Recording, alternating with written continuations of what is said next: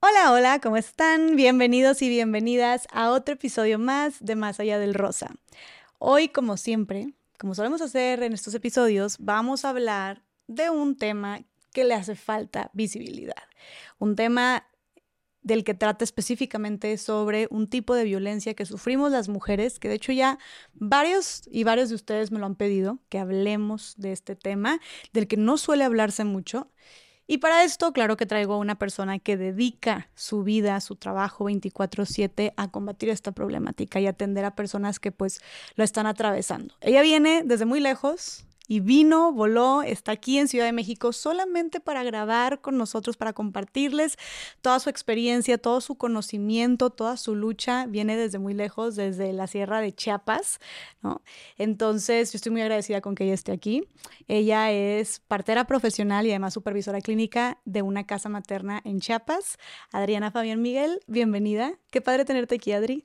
Hola, pues muchas gracias a ti por la invitación y estoy muy muy contenta de poder estar aquí el día de hoy con, con todos ustedes en sí, poder hablar un poquito de mi trabajo, de cómo lo hago y como qué es lo que yo quiero venir a, a contarles, pero también como que podamos compartir estas historias. Completamente. Creo que lo que tú haces, oye, desde en, Chiapas, ¿verdad? Aparte en, Recuérdame el nombre Jaltenango, ¿lo estoy diciendo bien? Jaltenango, de La Paz es el, y el municipio es Ángel Albino Corso. Ok. está como a cuatro horas de Tuxtla Gutiérrez, Chiapas, y tienes que subir más. En sí es como la Sierra Madre de Chiapas. Es como la Sierra Madre de Chiapas. Es la Sierra Madre. Ah, es, okay, ok. Ah, ok, ok, ok. Entonces, del aeropuerto, o sea, de Tuxtla es cuatro horas para llegar a Jalten... Dios mío, Jaltenango. Jaltenango de La Paz. Ok. Eh, en sí, del aeropuerto hacemos eh, una hora para Tuxtla y de ahí otra vez agarras como otro transporte para irte al, a Jaltenango. En total te como cinco horas y bien te va porque las carreteras en sí son... De, en realidad están muy, muy deterioradas, están olvidadas prácticamente, hay muchos baches, entonces esto sí ha sido como mucho, mucho, mucho trabajo de poder ir y regresar, entonces pues sí, es un largo camino. Te agradezco muchísimo por emprender ese largo camino para estar aquí, ¿no? Y eso habla mucho obviamente de tu compromiso con la causa, este, y de, y de querer que más gente lo sepa, ¿no? Porque creo que cuando hablamos de este tipo de violencia, Em, muchas mujeres lo atraviesan y ya nos contarás tú, pero creo que ni siquiera saben tal vez que esta violencia tiene un nombre, ¿no? Sí, en sí es, pues se le conoce como violencia obstétrica y es una de las violencias que es muy poco conocido, pero es la que más está presente en, en las mujeres y es más difícil porque es en un momento en que las mujeres están literal están desprotegidas, están vulnerables, están en un proceso que en sí debería ser maravilloso y que al final termina siendo algo ay, que deja muchas buenas, muchas huellas al final. Completamente, me, me, imagino y más por el proceso y la etapa en la que están viviendo estas mujeres, ¿no? Eh, ahorita, antes de entrarnos más en el tema, pues tú, para ver violencia obstétrica todos los días o, o, casos de violencia obstétrica todos los días es porque trabajas en esta casa materna, que eres supervisora clínica, que eres partera profesional, entonces supongo que todos los días eh, acompañas a mujeres en sus partos o cómo es tu trabajo en, en Jaltenango, en la Sierra de Chiapas. Pues es importante que pueda yo eh, explicarte un poquito más sobre el contexto en el que estamos. Eh, estamos en la sierra, como ya lo habíamos comentado, pero aparte el segundo nivel nos queda a dos horas por muy tardado o por muy cercano que sea prácticamente. Entonces, ahí hay un hospital que está en el Ángel Albino Corso, es un hospital básico comunitario y al lado está la casa materna. Ahí es donde está lo que yo le digo es como un lugar seguro para las mujeres en donde pueden llegar y atender su parto, pero también atendemos partos, atendemos... Eh, digamos que damos consultas de ginecología, de obstetricia, el control de la natalidad, que es cuando quieren las mujeres pues cuidarse para no tener más hijos, entonces consejería de planificación, consejería de lactancia, hay algo que nosotros le llamamos psicoprofilaxis y son clases de preparación para el trabajo de parto. Nosotros les decimos, no es lo mismo que puedan llegar y solo tener un parto o que puedan conocer sobre su cuerpo. Entonces es un trabajo de autoexploración, de conocerse en sí, su, su los procesos, eh, les enseñamos fotos, les enseñamos videos muchas veces, hablamos de muchos temas y yo como partera partimos de que queremos que las mujeres se sienten seguras y cómodas y que puedan elegir con quién, cómo, cuándo y dónde atenderse, ¿no? Es parte de su derecho como mujer embarazada o como persona embarazada que puedan estar ahí. Y es por eso que toda la casa materna en sí tiene muchas cosas que ofrecer. Y entonces yo soy supervisora clínica y tenemos alrededor de 10, 11 pasantes que son licenciadas en enfermería obstetricia y otras que son parteras profesionales que están haciendo su pasantía con nosotros. Entonces, trabajamos con el modelo de partería profesional y pues en realidad estamos basados en evidencia, ¿no? Que es, una, es un derecho de las mujeres que puedan obtener consultas de calidad, pero sobre todo de calidez. Entonces es lo que nosotros queremos que sea un derecho y que cada vez se vean más estas casas maternas en donde las mujeres puedan llegar. Parte del lugar en donde estamos, estamos cerca de Guatemala. Mm. Entonces, muchas veces llegan mujeres a la atención y una de las barreras en muchos lugares, realmente en muchos sectores, ya sea públicos o ya sea privados, es, es que no eres del país, ¿no? O es que no tienes documentos, es que cómo vamos... Y lo que nosotros decimos, lo primero es la atención, que esté bien mamá, que esté bien bebé, y luego vemos de dónde sacamos los papeles, vemos de dónde podemos hacerte un certificado, ¿no? Porque al final es el derecho del bebé. Pero a poco sí hay, o sea, entonces sí hay muchos hospitales o clínicas donde llegan y si no eres eh, del país o si no tienes, no, no tienes seguro o algo, no te atienden. Claro, sí, es, es, algo que... ¿Y qué pasa si la mujer está teniendo de que el labor de parto, de que ya, ya va a tener el bebé, no, no lo atienden o qué sucede? Pues es que ahorita lo que muchos dirían es que la, la, violencia o todo esto está de moda. No está de moda, es algo que ya está escrito y es un derecho de la mujer. Entonces muchas veces sí los atienden, sí es como de, ah, pues ya, ya hay que atenderlo, ¿no? Como estas palabras que muchas veces dicen y que violentan a las mujeres. Porque uno es, les preguntan, ¿por qué no viniste a consulta antes? Otro, les preguntan, ¿por qué estás así? ¿Por qué eres pobre? ¿No? ¿Por qué tienes tantos hijos? ¿Por qué? ¿Por qué? Porque muchas preguntas hacia las mujeres que muchas veces no saben hablar español, tienen otros idiomas, ¿no? Y eso es lo que causa que pues se violente más. Si alguna mujer, inclusive, si no sabe leer, es más violentada. Si alguna mujer es de otro país y no sabe sus derechos, si no conoce qué es lo que le espera, o, o muchas veces entre ellas, entre las propias mujeres, entre la comunidad saben, es que no me van a atender si no tengo documentos, por ejemplo, ¿no?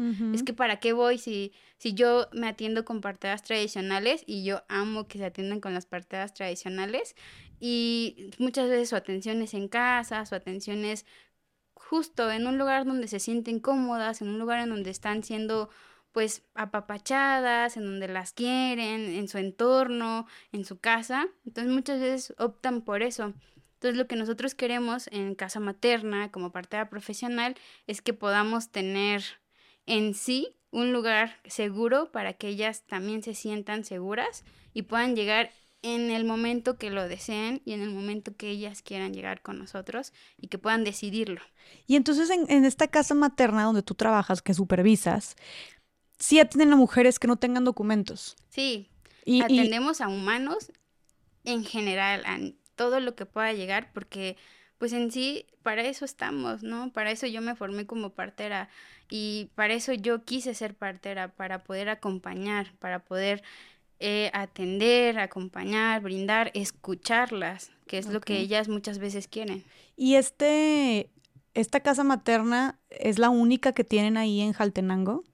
Eh, ahorita la única que está, digamos que en un eh, 90% y ya llegamos al 100% de que se está utilizando de una manera en que tenemos alrededor de 700 partos al año, eh, mil y tantos de consultas, entonces es tanto trabajo que ahorita estamos abriendo la segunda casa materna que es en Siltepec, entonces esto es muy, es, me da mucha emoción poder contarles que ya hay una segunda casa materna, pero que detrás de todo esto hay un por qué, por qué estamos abriendo una segunda, porque ya no nos damos abasto, entonces necesitamos que haya en más lugares de este tipo que puedan eh, ofrecer ¿no? este, este trato digno, porque al final es un trato digno que las mujeres necesitan, quieren y están pidiendo, porque lo pidieron básicamente.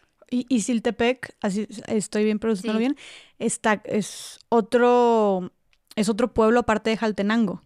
Es otro pueblo que está alrededor de cuatro o cinco horas y es más hacia la sierra, es más metido todavía. Más metido todavía que si llegas así queriendo ya bajarte de la camioneta porque es muy cansado, son, es terracería, eh, hay muchos árboles, eh, pones en riesgo muchas cosas porque no cualquier carro puede subir y si te subes en ruta te haces como 12 horas tal vez en llegar en sí. ¿Y, cuáles son las condiciones de estos pueblos, o sea, tanto en Siltepec como en Jaltenango? O sea, ¿cómo están en temas de infraestructura, de desarrollo, de movilidad? Pues en general es yo podría hablar de hoy de Jaltenango y hablar de, de, en dónde estamos, pero creo que es algo que yo, yo soy originaria de Oaxaca, entonces también lo veo en Oaxaca, también he visitado Veracruz, también he visitado muchos lugares y creo que es una constante de preguntarnos por qué seguimos en esta situación eh, y hay muchas... Eh, mujeres en muchos lugares que son rurales a los cuales no llega personal, ¿no? Personal de salud, porque está lejos, porque no es cómodo muchas veces, no es cómodo para nosotros tal vez dejar la familia, irte a una comunidad a atender, en donde vas a ser el único personal y que te va a llegar todo aunque no quieras que te llegue, ¿no? Desde algo que debería atenderse en un segundo nivel o en un tercer nivel, pero estás tú ahí como personal, entonces te llega de todo y te tienes que preparar para lo que sea y es muy cansado porque muchas veces eso es lo que no, no, no aceptan o muchas veces no quieren esos lugares, ¿no? O muchas veces lo ven como un lugar de castigo cuando los mandan a las zonas rurales. Entonces, esto hace que las personas de estos lugares no tengan, eh, digamos que, derecho a la salud, ¿no? De, pues es que no hay un, un, hospital, no hay quien me pueda atender, pues mejor me quedo en casa y si me muero, pues no lo voy a invertir porque no hay cómo. No, no, no, hay a dónde ir. No hay a dónde ir. Cuando dices segundo y tercer nivel, ¿a qué te refieres? Es un, un hospital que tenga más especialidades, que tenga otro tipo de, digamos que atención, por ejemplo, ginecólogos, eh, que tengan pediatras, como es en este caso, que tengan eh, más, más que poder compartir a las personas. Ok, sí, sí, sí, como más completa la atención. Más eh, completa la atención. Ok, y eso, porque o cuando hablamos, cuando tú me dices, oye, Siltepec, que está, si de por sí Jaltenango está cuatro horas metido en la sierra, y luego dices que Siltepec otras cinco horas metido en la sierra, y ese, y ese tipo de comunidades que está como, pues sí, tan alejado de la, de la civilización, siempre yo, siempre me he preguntado, no digo, oye, ¿qué pasa? ¿Qué pasa?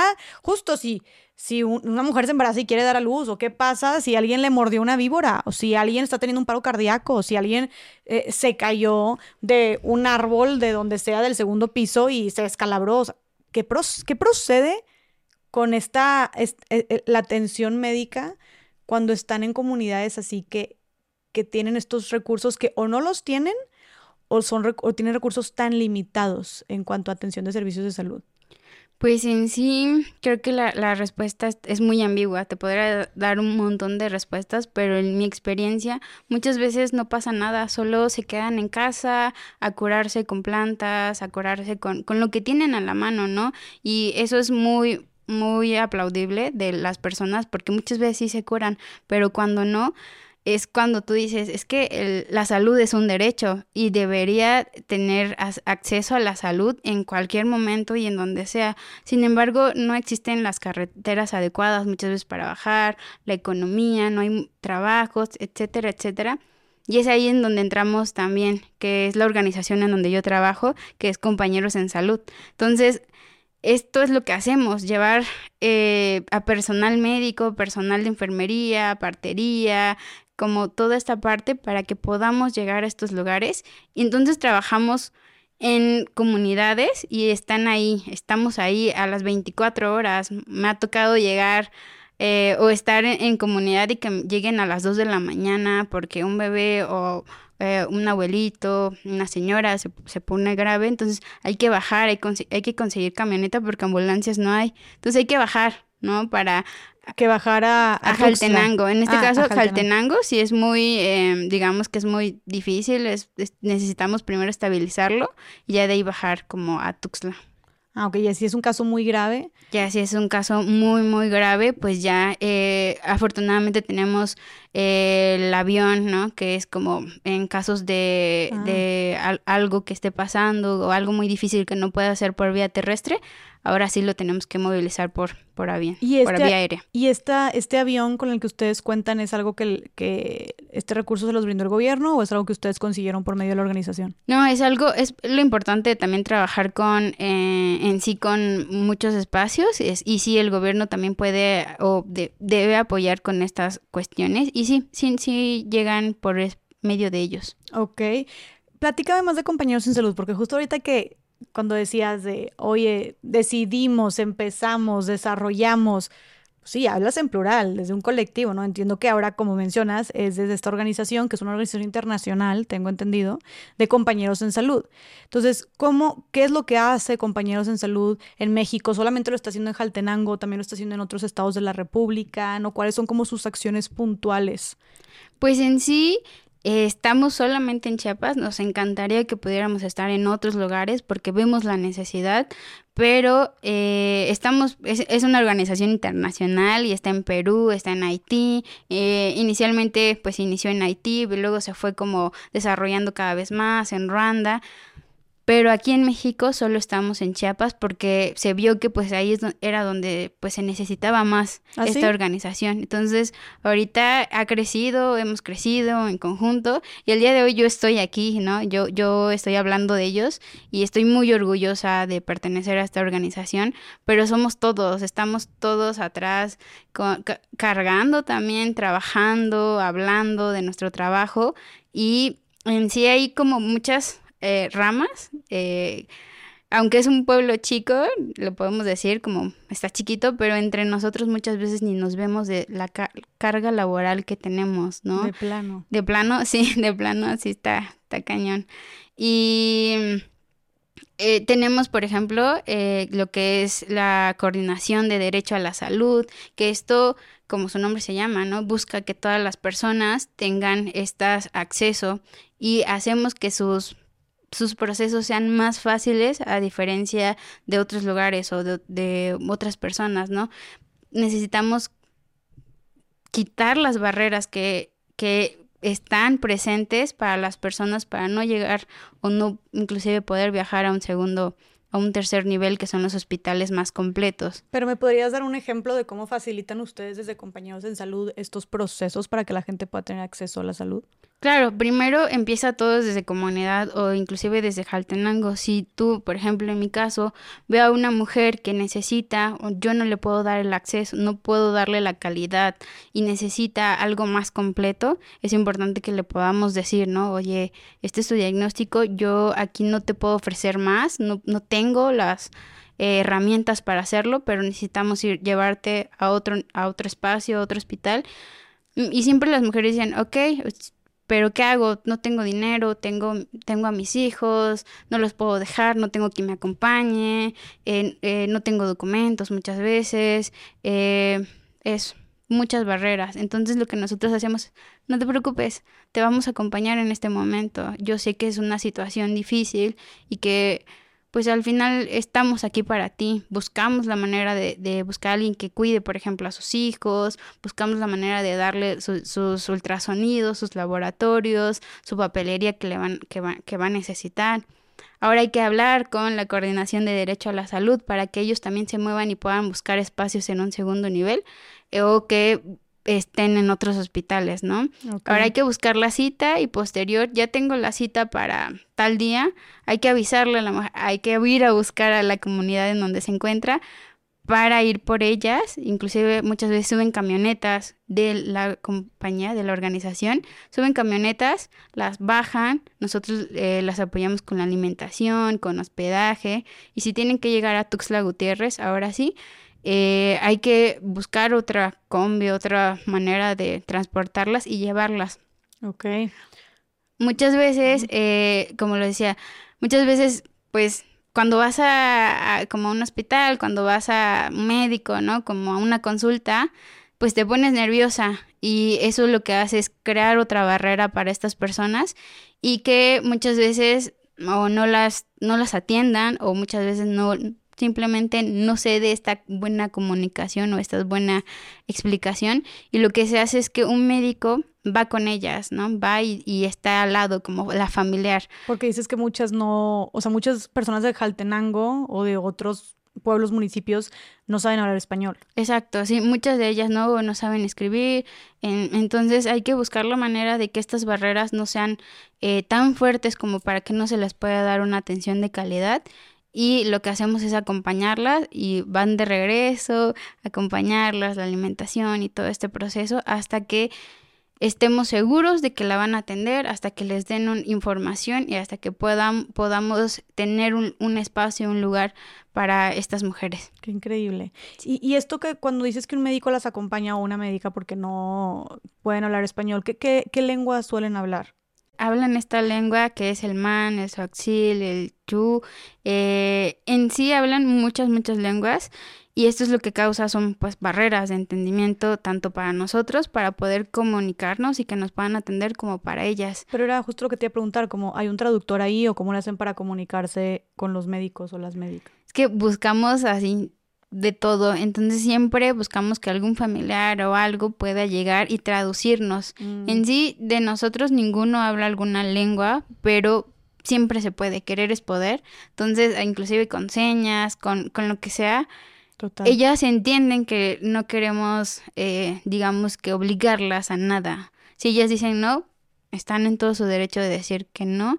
Entonces, pues no podemos hacer, no podemos cambiar una historia, tratamos muchas veces, entonces esto es lo que hace. Muchas veces también lo que hacemos es que todos, todos los servicios que da la organización Compañeros en Salud es gratuita. Eso les, les llama un poquito más, entonces eh, el apoyarlas y el acompañarlas como que aceptan, siempre, siempre terminan aceptando y al final es muy, muy muy bonito porque muchas veces llegan eh, en agradecimiento con café, con mm. huevos de rancho, con chayotes, con plátanos y el, simple hecho de que te agradezcan por lo que es mi trabajo, ¿no? Y yo lo hago con mucho amor y todo el equipo lo hace con mucho amor, eso habla de que algo estamos haciendo bien. Totalmente. Y, y estos servicios además, porque tú mencionaste mucho como enfocado a la mujer, pero desde compañeros en salud tienen otros servicios, o sea, además del tema de,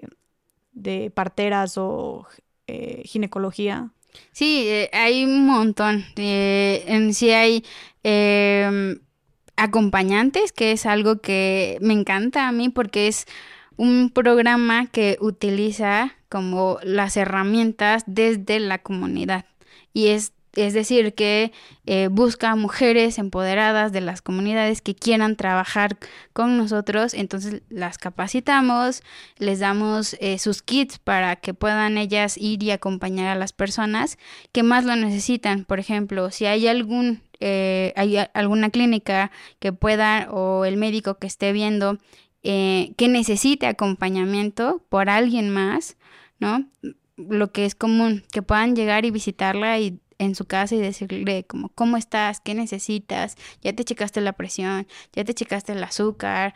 Eh, ¿Cómo te has sentido? Y ellas puedan identificar estos riesgos y decir, mm, no, este, tu azúcar está alta. Por ejemplo, en caso de un adulto mayor, hay que bajarlo a la clínica. estas mujeres se encargan de comunicarles a la comunidad y son mujeres que son, forman parte de una comunidad. Entonces, pues le van a avisar al hermano, sabe dónde vive el abuelo, dónde vive el tío, entonces van, los bajan, reciben esta atención y si se necesita bajarlos y que reciban una atención más completa, lo hacen. Entonces, estas eh, mujeres acompañantes están preparadas para eh, ir y visitar a las mujeres, hay como grupos de mujeres de, de embarazadas, crónicos, hay grupos de salud mental, por ejemplo, ¿no? Ay, wow, Porque qué padre también es otro, otro, otro de los programas que es salud mental y esto significa que hay una médica que está eh, a cargo, pero también hay psicólogos, pero también eh, están las acompañantes mujeres que, que tal vez no pudieron ser psicólogas, no pudieron estudiar esta parte, pero lo pueden desarrollar. Al final no siempre necesitas, o en estos lugares que los profesionales no quieren llegar, pues esas mujeres se preparan bien, bien, bien. No les podemos dar como estos, estos papeles como este título, pero ya saben que están capacitadas y que pueden hacer algo más por las mujeres ¿Y quién por las personas. Las psicólogas que sí están especializadas, que sí tienen como esta parte. Entonces, Qué chido, eso está muy padre. O sea, la misma gente, ustedes desde compañeros en salud, personas que tienen estos títulos, estas cédulas, esta, e, esta, esta profesión, capacitan a las mismas personas de la comunidad para que también estas personas puedan ayudar a otras. Sí, exacto. Entonces, eh, es, lo, es lo que hay y con lo que trabajamos y en sí, eh, pues en, si no hay mucha economía, pues no hay como una salud para tu cuerpo, pues tampoco va a haber una salud mental y muchas veces ni siquiera lo toman en cuenta, ¿no? La salud mental está muy, muy, muy por debajo de lo que sí es prioritario. Entonces nosotros buscamos que se den, se den, ¿no? Que esto se dé a notar, de que es importante acompañar, que es importante que se hable de esto y sobre todo que puedan recibir la atención que muchas veces pues es nula en estos casos. Claro, y, me imagino que si de por sí hablamos en, en ciudades más desarrolladas de cómo la salud mental sigue siendo un mega privilegio para la mayoría, digo, para, para pocas personas que que pueden realmente tomar medicamentos, ir con un, un psiquiatra, ir con una psicóloga, terapia, etcétera, pues no me imagino en estos, en estos lugares donde dices que pues ni siquiera hay como un centro de salud, ¿no? Sí. O ni siquiera había un centro de salud. Pues en sí es que eh, sí tenemos centros de salud y sí estamos trabajando ahí, pero en sí tenemos 10 comunidades, son 10 las que comunidades en donde hay un centro de salud y hay personal eh, por parte de compañeros en salud que está ahí trabajando en sí en, con, con, estas personas y en sí lleva toda esta salud y, todo este derecho a la salud que estamos buscando que se haga. Eh, pero lo que te iba a preguntar, ok, o sea, ¿Qué, crees que pasaría? Ustedes están en Jaltenango, pero dices que las 10 comunidades alrededor, eh, que supongo que son pues como pueblitos o qué es lo que es, qué es lo que son, no, no están muy desarrollados. Sí, no, eh, inclusive eh, hablábamos de Jaltenango, un lugar tan chiquito, pero hay lugares más chiquitos, ¿no? Hay, Todavía menos desarrollados. Menos, ajá, menos desarrollados que están así como en los límites de la sierra. Entonces, eh, son 10, son 10 los centros de salud a los cuales compañeros en salud apoya. Entonces... Em, y esos centros de salud están en cada una de estas comunidades. En cada una de estas comunidades. Y para darme una, o sea, para que la gente se pueda dar también una idea, cuando hablas de poco desarrollo, hablas de, no sé, supongo que no, las, las calles no están pavimentadas, hay electricidad o no hay electricidad, eh, agua potable, ¿cómo está más o menos esas comunidades? Pues es que muchas veces nos, nos, imaginamos como las comunidades así en la nada, pero sí, hay escuelas, hay secundarias, eh, hay tienditas que son muy maravillosas las tienditas, las, las, los pequeños comercios, pero en sí eh, las personas viven pues del campo, del ganado, de, no sé, de la agricultura, del café, que es un lugar que en sí es muy reconocido por el café. Entonces son agricultores la mayoría de estos y están ahí. Es, es una vida muy cómoda, eh, tranquila, llena de naturaleza, llena de, de, aire fresco, por ejemplo, ¿no? Pero lo que no tienen es esto, ¿no? Son, son más, eh, digamos que lugares en donde se puedan atender con respecto a la salud. Okay. Y en sí, pues todo esto ha causado que ahora, compañeros en salud, hay que llevar a personal a estos lugares pero también hay que capacitar constantemente a las personas y es por eso que un derecho de todas las personas es que los atiendan personas capacitadas, pero también que los atiendan de una manera digna. Entonces es lo que buscamos de acuerdo a la, organización. Oye, Adri, ¿qué piensas tú que cómo piensas tú que estarían todas estas comunidades, incluyendo Jaltenango, si no existiera compañeros en salud? Pues en realidad no, no, no creo que nosotros Eh, creo que somos un apoyo y acompañamos, sin embargo no nos creemos los salvadores, no nos creemos que, que sin nosotros no, no podrían avanzar o estas cuestiones. Creo que las personas son tan increíbles y, son, y conocen mucho y saben cómo defenderse, saben cómo, cómo llegar. Creo que nosotros lo único que hacemos es agilizar procesos, movernos un poquito más, que ellos tengan un poquito más de, conocimiento a la hora de la atención. Entonces, en sí, estamos solo para fortalecer. Eh, lo que más quisiéramos nosotros que poder estar en otros lugares, ¿no? Que se nos abran las puertas para que esta organización también avance a otros estados, que podamos ser más grandes o inclusive el simple hecho de que existan organizaciones para esto nos habla de que algo algo podemos mejorar. ¿no? no deberían de existir las organizaciones que promuevan el derecho a la salud porque pues al final es un derecho de todas las personas. Totalmente, y por eso te preguntaba como ya que contaste tú todo, toda esta... Eh, eh, todo este trabajo que hacen desde compañeros en salud de dignificar todos estos procesos, eh, de capacitar eh, para que reciban mayor calidad en cuanto a la atención médica las personas de la comunidad. O sea, justo por ahí mi pregunta, ¿cómo crees que... ¿Crees que es suficiente lo que ofrece el sistema de salud mexicano para las comunidades? Pues en sí creo que podría ofrecer más, pero también creo que eh, tenemos mucho que trabajar en sí. ¿Por qué? Es tanta la cantidad de trabajo que muchas veces esto eh, suele, ser un poco cansado, ¿no? Entonces, yo creo que lo ideal es que pudiera tener más opciones de estudio, más opciones de, lugares en donde poder hacer tu servicio social, de lugares a donde poder trabajar, pero no solo es en el ámbito de salud, ¿no? Es en todos los ámbitos, ¿no? Hace mucha falta en general en, en todas las atenciones y hablando estrictamente de, la salud, tenemos bastante que hacer y es por eso que lo que nosotros les mencionábamos, ¿no? El que nosotros, en mi caso, estemos en una casa materna que esté ofreciendo esto, que esté teniendo estas opciones para las mujeres, hace que hagamos una diferencia. Y aparte de que ahorita eh, en Chiapas y en muchos lugares eh, ya se están haciendo hospitales de parto humanizado, ¿no? Ya estamos haciendo cosas en conjunto con, con el sector público, con el sector privado, para que esto se pueda modificar y que cada vez más personas puedan llegar a estos lugares y que cada vez tengan eh, la facilidad de tener, eh, pues, de tener transporte, la facilidad de tener em, de, tener mayor acceso a los lugares y que puedan llegar y ser atendidos adecuadamente. Y a ver, y todo esto que me estás diciendo que ofrecen, o sea, dices que desde compañeros en salud todo, todos estos servicios son de manera gratuita. No, no, le, no le cuestan a la comunidad. No le cuestan a la comunidad. Entonces, ¿cómo es que, cómo es que ustedes se financian desde compañeros en salud? Pues en sí es de que nos apoyan, son donaciones que hacemos, eh, que solicitamos, ¿no? Donaciones de empresas, donaciones de personas en general, ¿no? Eh, y lo que hacemos es que puedan invertir en la organización para que este dinero sea eh, bien utilizado en las comunidades y que puedan darnos sobre todo las herramientas, ¿no? Lo que nosotros solicitamos.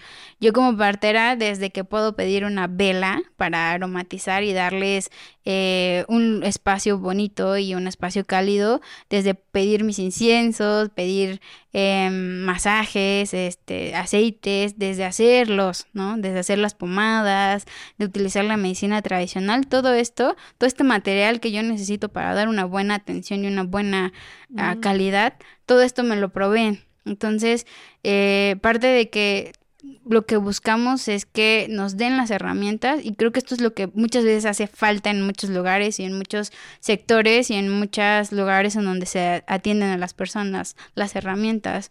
Porque es muy fácil, por ejemplo, que podamos llevar en un caso a un ginecólogo a un hospital básico comunitario, pero si no tiene las herramientas para hacer una cirugía, ¿cómo le va a hacer?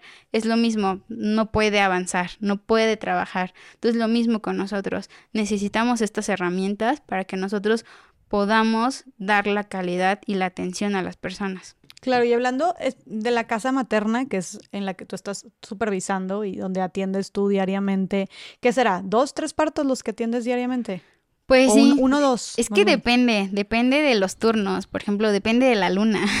Así. Sí. Como dirías que la luna Sí, sí depende, influye sí, claro que en el sí. parto la de una luna es oxitocina, entonces eh, hay parto, hay, perdón, hay turnos en los que puedes atender un parto, como hay otros turnos en los que puedes atender tres o cuatro, ¿no? Y terminas bien cansada, pero depende, depende mucho y cuando hay luna llena, pues hay que prepararnos para la atención que siempre. ¿Cómo? No te puedo creer esto, o sea, verdad, es que yo soy bien escéptica para todas esas cosas. Entonces, neta, cuando hay luna llena hay más partos. Sí, sí, sí, sí. Ah, chis. Wow. Sí, ¿Y a tú a qué le, a- o sea, qué, qué, qué- explicación le darías a eso? Pues e- el universo, ¿no? Es, la luna lo que hace es que eh, sea un planeta o tengamos más, generemos más oxitocina o más amor. Entonces lo que causa es que el parto es caliente. Entonces cuando pasa esto, se, se crean todas estas hormonas del amor y lo que pasa es que pues inician con trabajo de parto. Y así llegan muchas en expulsivo, que es cuando el bebé ya, ya está a la nada de nacer y pues llegan y solo se atienden y es el poder y el, digamos que el poder de las mujeres en su cuerpo fisiológico, que es el trabajo de parto. Ok. Y ahora, en esto, en, en este día a día atendiendo tu partos, ¿cómo, cómo ha sido para ti la experiencia desde que llegaste? ¿Cuánto tiempo tienes trabajando ahí en Jaltenango? Ya dos años. Dos años. Desde que llegaste, eh, ¿cómo ha sido tu experiencia con la violencia obstétrica? Digo, primero podrías platicarnos qué es la violencia obstétrica para las personas que, justo como comenzamos este podcast, pues es un tipo de violencia que está muy presente, pero que casi no se menciona, ¿no? que casi no se conoce. Entonces, sí que importante es mencionarla para combatirla. ¿Qué es la violencia obstétrica, Adri? Pues la violencia obstétrica es un tipo de agresión hacia las mujeres gestantes o personas gestantes eh, que se puede desen- desencadenar en mucho, en la violencia física, en la violencia emocional, en la violencia como tal, ¿no? Y puede, puede ser causada por personal de salud de diferentes, tanto público como privado. Entonces esto lo que genera es que em, muchas veces el hecho de que nosotros tengamos una profesión o que nosotros estemos en un lugar como un hospital, un, no sé, en un lugar en donde estemos dando la atención, se nos da o se nos ha dado ese poder o ese privilegio de tener eh, el criterio y el poder sobre las personas, ¿no? Es como vas a una consulta y el, el personal está como de, a ver, ¿qué, qué pasó, no? Como este ego que muchas veces se pone sobre la mesa y piensan que van a que nosotros podamos resolverles, ¿no? Y es ahí donde empieza esta violencia, porque yo siempre le- les comento, es que es- está bien que vengas y yo pueda darte la atención, pero lo que yo busco es acompañarte, ¿no? Que podamos eh, resolver tus preguntas, resolver tus dudas y a partir de, eso yo te puedo decir cómo, pero tú decides hacerlo y tú decides sobre eso, tu cuerpo. Entonces, lo contrario es que la violencia, en este caso la violencia obstétrica, se ejerce cuando las mujeres muchas veces no conocen sus derechos, ¿no? No conocen cuáles son. Y pues como no se habla, pues tampoco se los decimos y tampoco eh, hay esta parte de definir que sí y que no. Y esta, este tipo de violencia sucede, o sea, entonces cuando una mujer, en, en las etapas de, de una mujer o persona gestante, durante el embarazo, eh, durante la labor de parto en el, en el parto y después, ¿no? O cuando, porque no es solamente, o sea, si yo voy ahorita, que no estoy embarazada ni nada, yo voy ahorita y un este, personal médico me trata mal, me insulta o me ignora, este, o hay negligencia, eso no es violencia obstétrica. Ahora, la violencia obstétrica es nada más cuando estamos hablando de procesos de embarazo, de parto o después del parto, tengo entendido, ¿no? O, nos puedes ayudar a definir un poquito más en qué casos es violencia obstétrica. Claro, en sí la violencia obstétrica inicia desde que la, la mujer o la persona gestante se pueda embarazar, ¿no? Se embaraza, lleva su control, entonces eh, hay que decirles que es su derecho llevar un control prenatal en donde las puedan atender mes eh, con mes o cada tres meses, dependiendo de cómo, cómo pueda ser, eh, digamos que, dada la atención y en el lugar correspondiente. Eh, A partir de ahí inicia, ¿no? Pero se hace cada vez más fuerte cuando llegan al momento de tener a su bebé, al momento de ya eh, entrar en labor de parto. Ahí es donde se ejerce más la violencia. ¿Cómo? Te puedo dar muchos ejemplos. Por ejemplo, muchas veces las mujeres, en, hablando de un caso en especial, eh, me tocó eh, rotar en un, en un hospital, entonces ahí hay más personal, ¿no? Muchas veces decías eh, un personal médico, pero en general puede ser enfermería, puede ser desde los policías que las reciben, ¿no? Que desde el personal de enfermería, pasantes, internos, todo aquel personal que esté dando la atención y esté brindando esta atención puede ejercer violencia obstétrica. Entonces, eh, una mujer que llega y busca la atención, pero eh, esto causa que eh, estén en la comodidad de estar haciendo algo o inclusive pasa mucho de que se llenan los, los, lugares, ¿no? Hay tantas mujeres embarazadas y hay tantos partos que muchas veces están llenos y que llegue otra es como de, ay, ¿por qué ahorita? ¿No? ¿Por qué no vino antes? ¿Por qué... Eh, ¿Por qué no viajó con tiempo? O es que usted, ¿por qué se embaraza? Es que si ya saben que no tienen dinero, ¿para qué se embarazan? ¿Por qué no te cuidaste, no? Como estas preguntas que en lugar de, de digamos que de dar la atención, ¿no? Pues a, mí lo primero que, que, yo les digo, pues es que hay que preguntar de dónde vienen, cuánto tiempo se hicieron desde su lugar, desde donde están, para que puedan llegar a la atención y ahora hay que atenderlas y resolver sus dudas, porque muchas veces el desconocimiento causa que se asusten sobre lo que está pasando en su cuerpo, ¿no? De me salió tapo mucoso, que es cuando es como una de las primeras señales cuando ya inician un trabajo de parto, pero tiene sangre, ¿no? Entonces, ¿qué está pasando? Hay que ir a, que me revisen, pero hay barreras, ¿no? De es que tengo mucho trabajo, es que estoy eh, estresado, no he dormido como personal, pero ahora viene esta mujer, ¿no? No trae sus documentos, ¿qué le pasa? Desde ahí empieza, ¿no? Entonces las regresan, muchas veces no, se atienden o en caso de adolescentes, porque hablamos de embarazos adolescentes, ¿no? Eh, me ha tocado ver a niñas embarazadas eh, de 11 años, ¿no?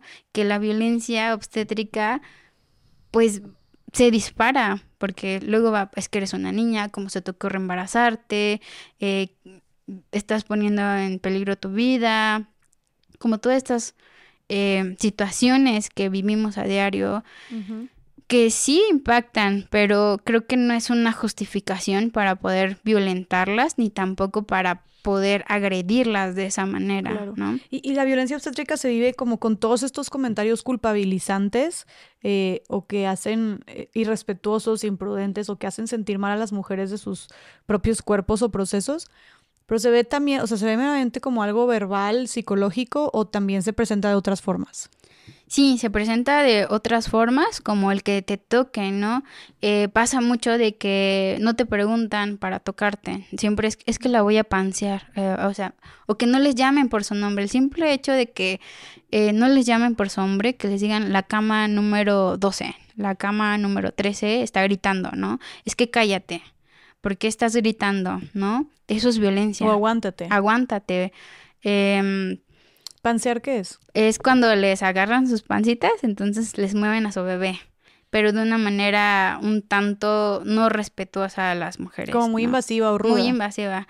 Y esto también parte de cuando les hacen un tacto vaginal, que es para ver cuánto dilatación tiene, pero uno lo hace y, y les dice como cuánto dilatación, pero luego viene el interno, pero luego viene el que está aprendiendo y no, no les preguntan a las mujeres, oye, ¿te puedo tocar? Oye, eh, es importante tal vez hacerte un tacto, pero tú decides en, el que, en qué momento, ¿no?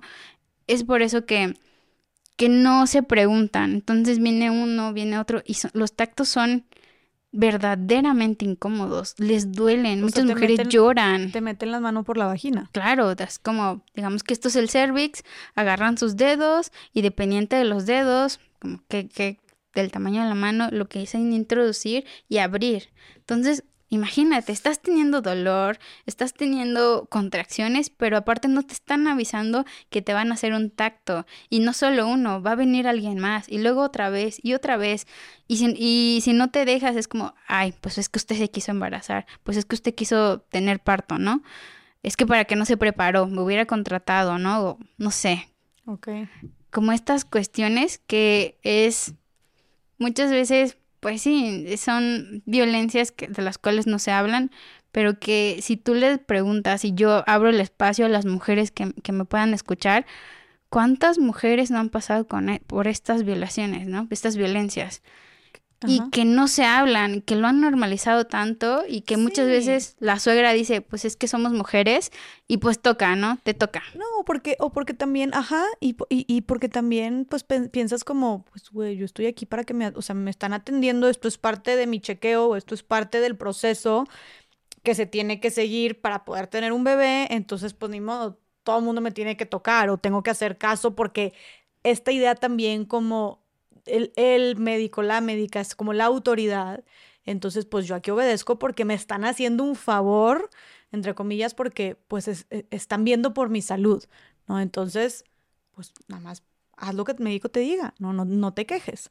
Entonces, eso es como, también pensamos que tal vez así es como debe de ser, cuando realmente, pues aquí es donde vienen ustedes con esta propuesta como mucho más o sea, mucho más humana, mucho más, con mucho más respeto, ¿no? Viendo mucho más por la voluntad también y la comodidad de la paciente.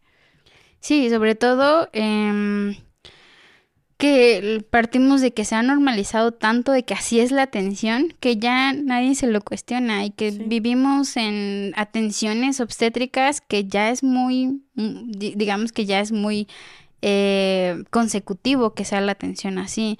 Y yo te podría hablar que también eh, el hecho de que eh, se piense eso da pie de que se siga realizando y que probablemente se siga realizando por muchos años más, espero y no en verdad, porque inclusive desde te podría hablarte de los forceps, que es la maniobra en que les agarran cuando ya tienen trabajo de parto y ya está a punto de nacer el bebé, les aprietan esta área del, de, digamos que el fondo del útero, que es en donde, hasta donde termina el bebé, y lo que hacen es apretarles con tanta fuerza para que ya puedan nacer el bebé, ¿no?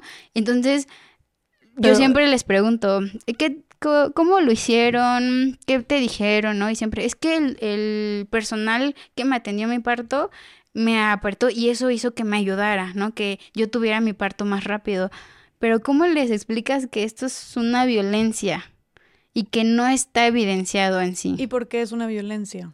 Porque están apresurando el parto de una manera no, no adecuada, ¿no? Eso se utilizaba en los años, ya, ya se utilizó hace mucho. O sea, llegan y, que por atrás te aprietan. Exacto, te aprietan y es un dolor acá, es mm. increíble. Pero aparte, el trabajo de parto es fisiológico, hay que entender que es natural. No tendríamos por qué estarles metiendo medicamento, no tendríamos por qué estar apretando la pancita de las mujeres para, para hacer eso. El bebé, los bebés saben nacer y las mujeres saben parir. Y es importante que se puedan reconocer estos momentos. Y siempre lo han hecho, siempre lo han hecho de manera natural, ¿no? Sí, o sea, cuando las mujeres vivíamos en cavernas, eh, no había como que doctores, doctoras, anestesias, procesos, este, este, ¿cómo dices tú? Forceps, forceps. forceps, o sea, no, no, ¿verdad? O sea, como, sí, como dices tú, creo que es un proceso muy de la naturaleza humana. Sí, y partimos de que es tan natural que muchas mujeres se atienden en casa, ¿no? Sin personal estando ahí. Y cuando llegan, el hecho de que hagan eso, muchas veces agradecen. Es que el personal que me atendió eh, lo hizo y me ayudó, pero no sabe los las consecuencias que esto puede tener. Desde que en la vagina se desgarren, que es cuando el bebé pasa, el bebé pasa, entonces se lleva muchas eh, capas de, de piel y lo que hace es que sangre. ¿No? O que pueda terminar mucho peor ese parto, que iba bien, que iba fisiológico, pero alguien viene apurado por diferentes situaciones y ya quieren que nazca ese bebé, entonces lo apuran y tiene otras consecuencias. Eso también es violencia. Y lo que hacen es reparar, inclusive eh, hace, hace unos meses se, eh, se atendió un parto, eh, yo escuché el caso, pero también lo he visto, ¿no? Cuando hacen este tipo de maniobras, tuvo un desgarro de cuarto grado y esos desgarros son horribles.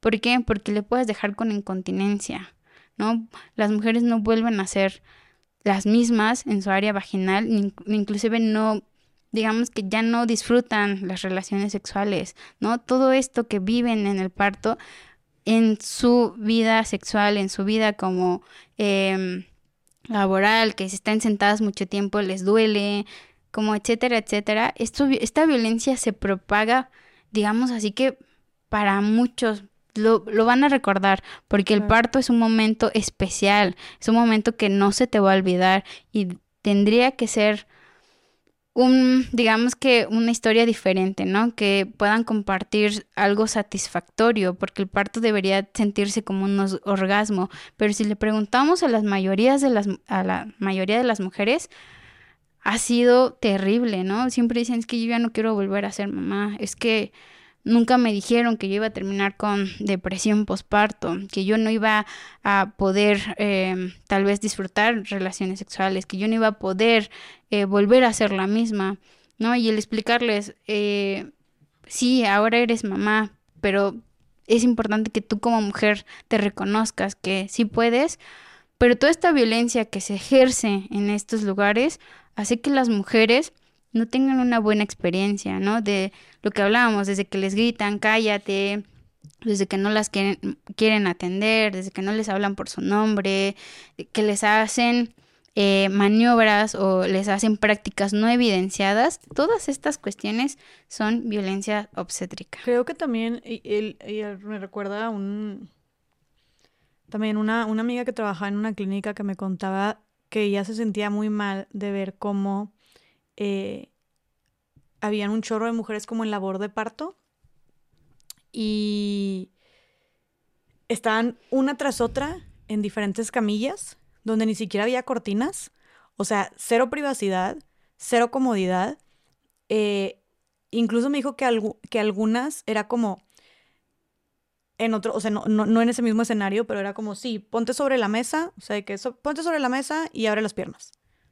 Es como algo, como, cero dignidad, ¿me explico? Y luego todas estas mujeres, eh, unas pariendo como al mismo tiempo, escuchando los gritos de la otra mujer, eh, diferente personal obviamente con cada una, pero donde ni siquiera había cortinas y es como, ¿cómo? O sea, que qué forma tan más eh, inhumana, diría yo, de traer a una persona al mundo. O sea, qué forma tan más inhumana de parir también, como dices tú, siendo un momento como para la mujer tan especial. Pues van a ser tu hijo, ¿no? Va, van a ser una persona que vas a cuidar y es un proceso de tantas emociones, de tanto dolor, de tanto que lo único que, que muchas veces necesitas es que estén acompañándote, que esté un familiar a tu lado.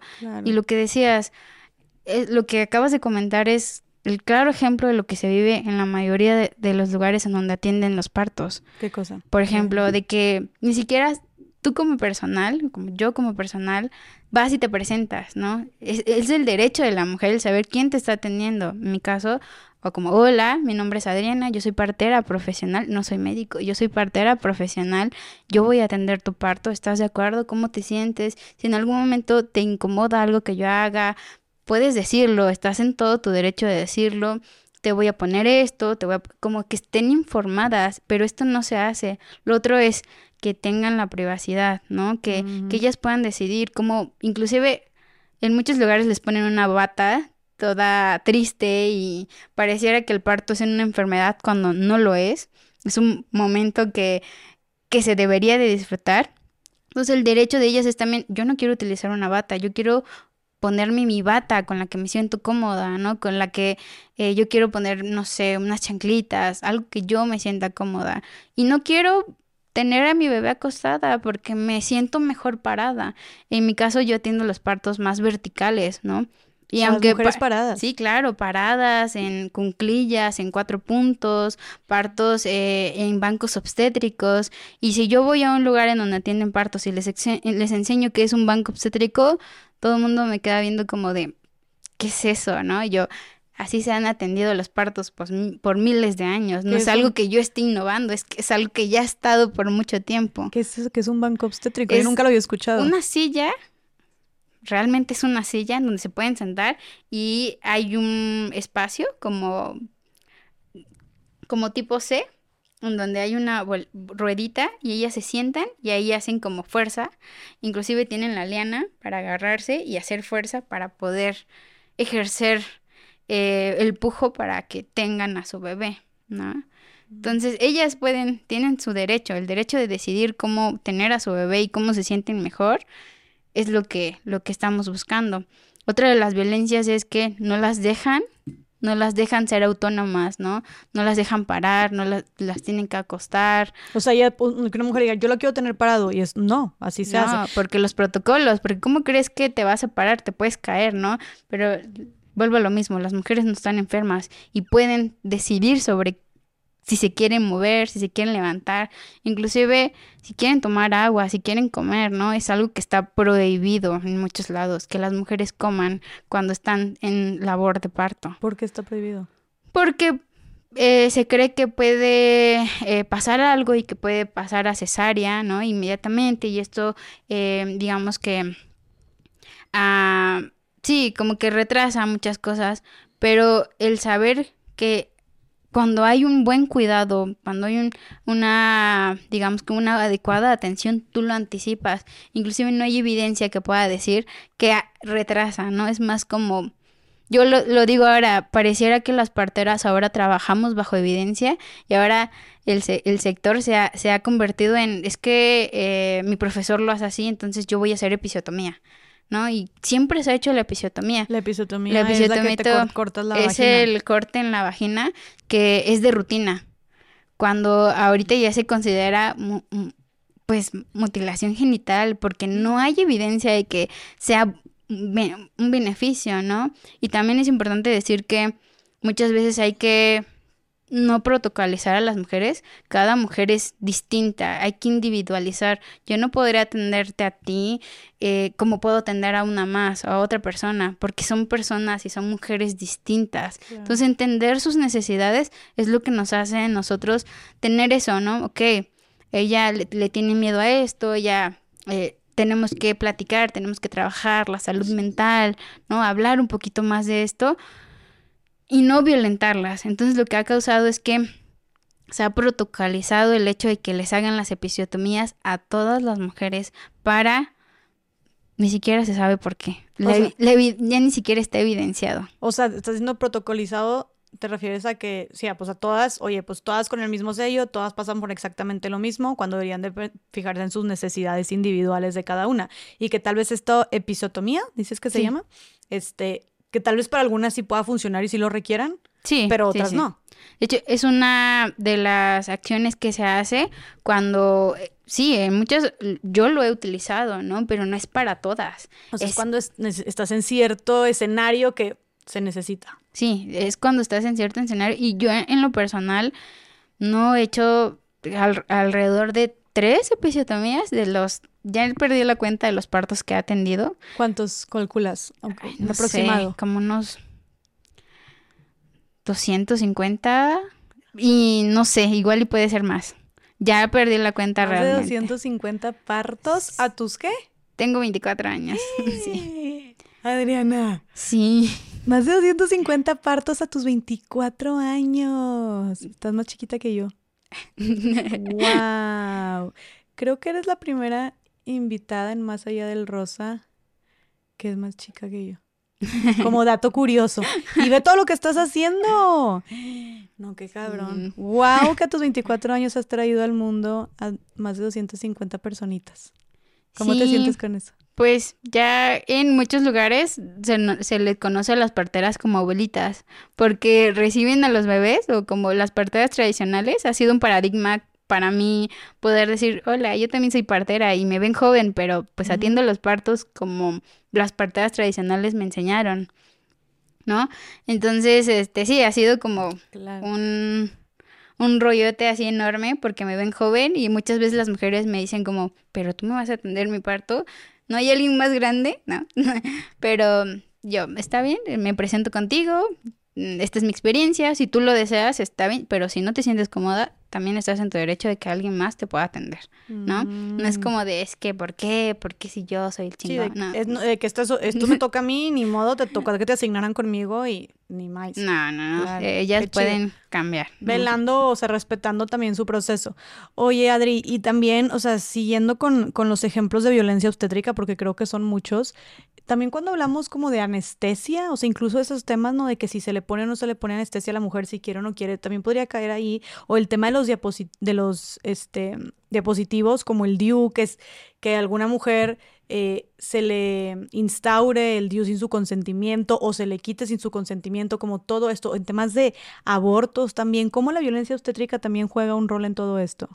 Sí, por ejemplo, creo que tocaste dos temas que son muy sonados y son como que muy importantes traerlos aquí a, la mesa, pero se sigue haciendo, ¿no? Eh, el hecho de que les responsabilicemos a la mujer del cuidado de no embarazarse, ¿no? Mm. Inclusive hay más OTBs, hay más que es la obstrucción tubárica, ¿no? Para que ya no se embaracen las mujeres. A través del DIU. A través, no, es la operación de ah. ya no vas a ser mamá ah, pa, nunca. Ah. Entonces es como a fuerza. ¿Por qué les, les, les orillamos, no? ¿Por qué les damos esa presión de tener que decidir cuándo sí, cuándo no? Pero eh, ¿cómo se les orilla? O sea, ¿qué se les dice o, o, cómo está eso? Muchas veces en cuanto tienen a su bebé, eh, digamos que a veces nos les dicen, a veces eh, les dan a firmar un papel que ni siquiera les explican qué es lo que es, ¿no? Y eso también es una violencia ante sus derechos. Ellas lo firman porque claramente acaban de tener un bebé, están cansadas, tienen sueño, pasar un día sin dormir, tal vez días sin comer bien, su cuerpo está descompensado, lo firman porque, pues claro, tú confías en aquel personal que va a atenderte, ¿no? Y lo que pasa es que muchas veces les ponen un DIU sin que ellas lo sepan. Y esto siempre es como, es que se va a volver a embarazar y nos va a volver a venir y va a volver a pasar por lo mismo, ¿no? Y es ahí donde te digo, muchas veces como personal de salud se cree que tú tienes el poder hacia a la otra persona, ¿no? Y que tú eres su salvador y que tú eres la persona que, que va a hacer que esta mujer ya no se embarace.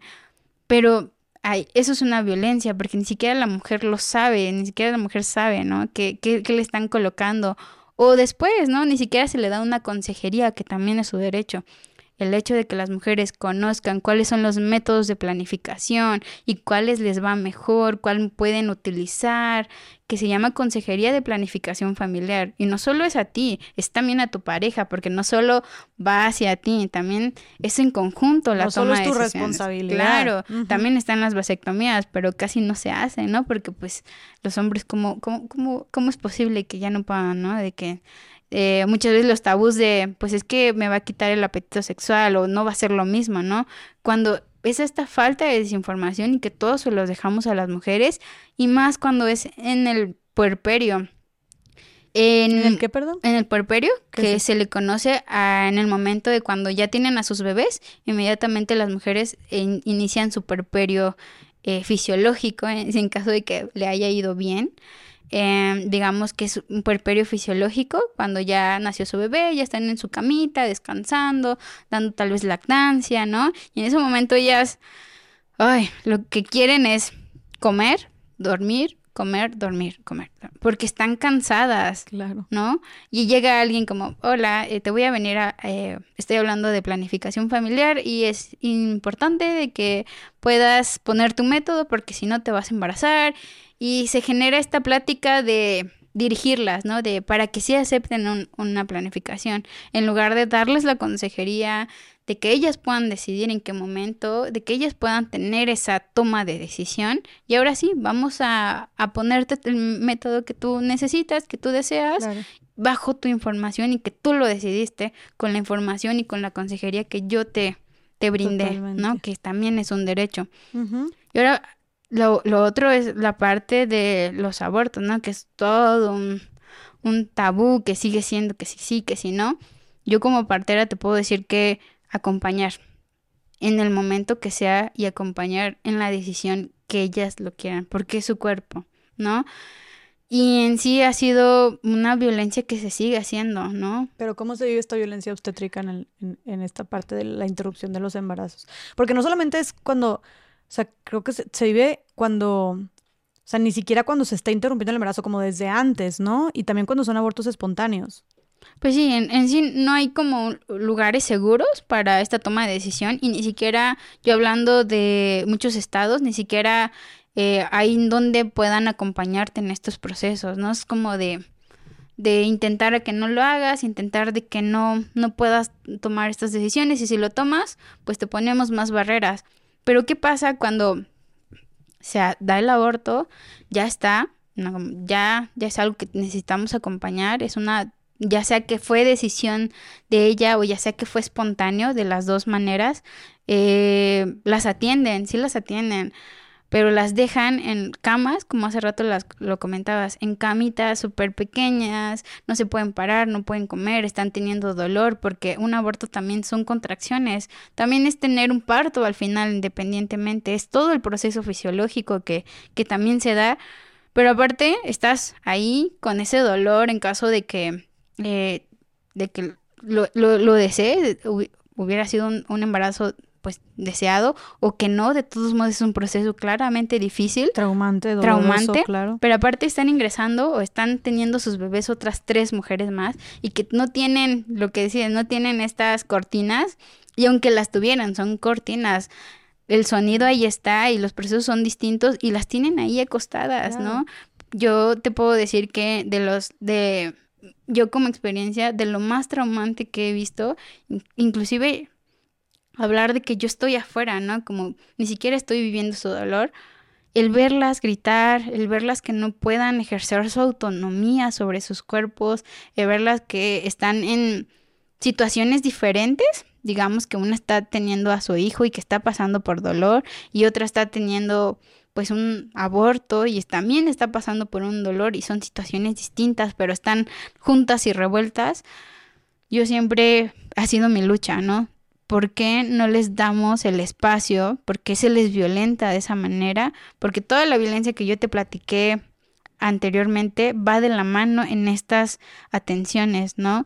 Eh, no se presentan, las tocan, las regañan, eh, no les, ni siquiera les los ven a los ojos, ni siquiera es hola María, ¿cómo estás? ¿No? Eso creo que esas, esas preguntas serían la diferencia hacia muchas cosas, ¿no? ¿Cómo estás? ¿Cómo te sientes? ¿Cómo puedo ayudarte? ¿Ya comiste? ¿Quieres un bañito? Hay mujeres que llevan en los hospitales días, ¿no? Como cuatro o cinco días y no resuelven sus casos porque alguien no llegó, un especialista no llegó, no hay los insumos, no hay, etcétera, etcétera, etcétera. Entonces eso es violencia. Y aparte solas, ¿no? Escuchando todas estas cosas, escuchando la violencia, viviendo en un lugar traumante, con procesos traumantes, y están ahí. Muchas veces yo me, me topaba con mujeres llorando, ¿no? Una llorando, otras llorando, y nadie les hace caso. Yo desde mi postura, habían días en los cuales no salía, ¿no? Yo atendiendo partos en casa y atendiendo partos fisiológicos de una manera tan bonita que es mi carrera, ¿no? Que yo había atendido partos en casa y había visto todo lo maravilloso de los partos en casa, ¿no? Como mis compañeras, algo acompañando y respetando este proceso, al llegar a un hospital y ver, ¿no? En general ver cómo, cómo son estos procesos, cómo en general, ¿no?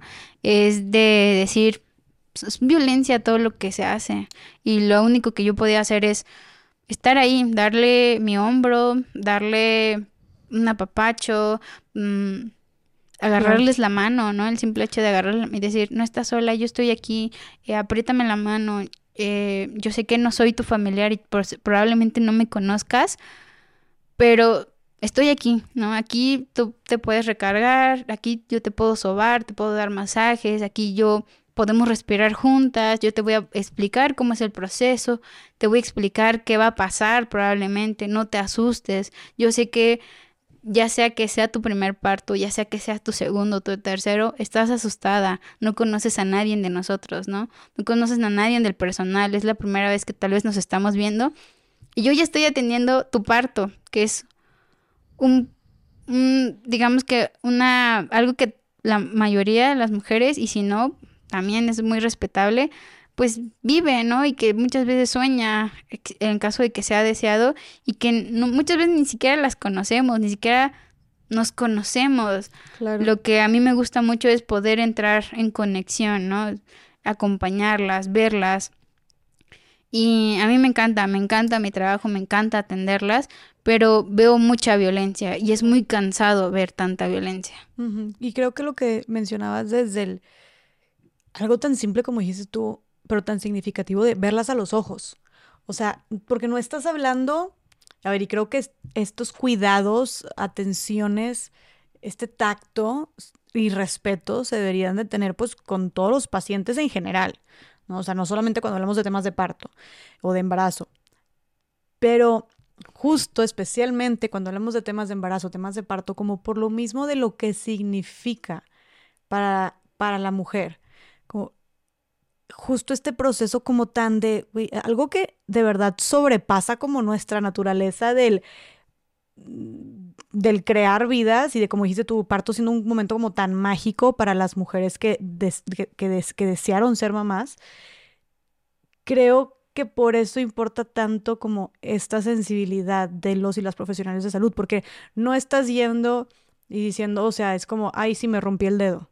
O sea, entonces, bueno, entonces cuida y no sé qué y sé sensible, porque sí, obviamente sí, respeta, pero estás hablando de algo como que va mucho más allá, algo eh, que, que, va a marcar la vida de la mujer durante, o sea, para siempre, ¿no? Que siempre va a recordar y que puede recordar como el momento más mágico, como el momento más traumante de su vida. O sea, recientemente tuvimos una invitada, esta Vivi Nazar, que cuenta cómo sufrió violencia obstétrica y cómo hasta ahorita sigue siendo algo como súper traumático para ella en su último embarazo.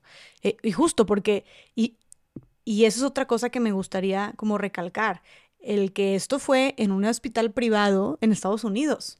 O sea, una mujer con mucho privilegio que fue a tener a su, a su hija allá y sufrió muchísima violencia obstétrica, ¿no? Y que ella tenía muchísimo dolor, y digo, lo platicó en, un, episodio anterior, pero que el personal médico le decía como la obligaba a pararse, no, párate, es que te tienes que parar, y es que no me puedo parar, y párate, ¿no?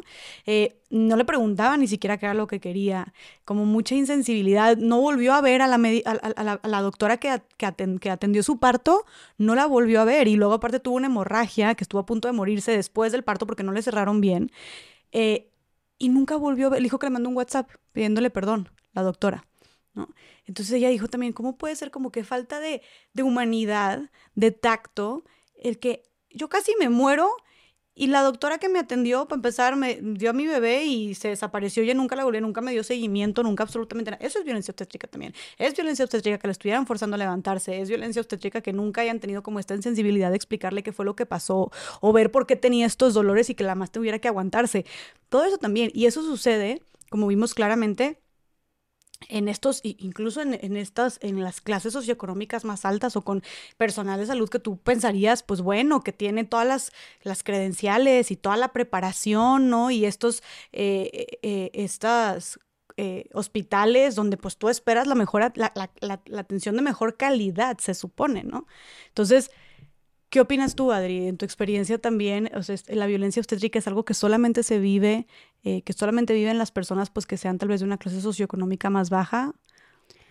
Pues creo que acabas de, dar la respuesta. Es, es, se normalizó tanto que ya ahorita no hay, ¿no? Ya realmente es para toda aquella mujer. Realmente la violencia obstétrica sigue siendo, y si nos pusiéramos a hablar de toda esa violencia que eh, yo podría asegurarte de que si alguna mujer en estos momentos está preguntando si, si, vivió violencia obstétrica, independientemente de si sea privilegiada, independientemente si en público o en privado, y si, y si nos están escuchando, podría darse cuenta que vivió violencia obstétrica. Inclusive el hecho de que no te den a tu bebé, ¿no? Hay cosas tan pequeñas que tú dices, pues es que así se atienden, ¿no? Así, se, así me atienden, así atienden a todas las demás, me tengo que aguantar.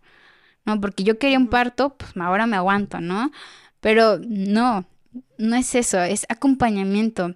Y muchas veces cuando se atienden a los bebés, sacan, nacen, más bien, no se debería sacar, nacen los bebés, se los llevan, ¿no? Se van.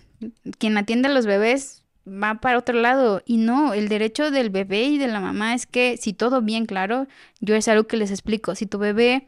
Eh, se encuentra bien, está llorando, está respirando, lo, analizamos inmediatamente al minuto.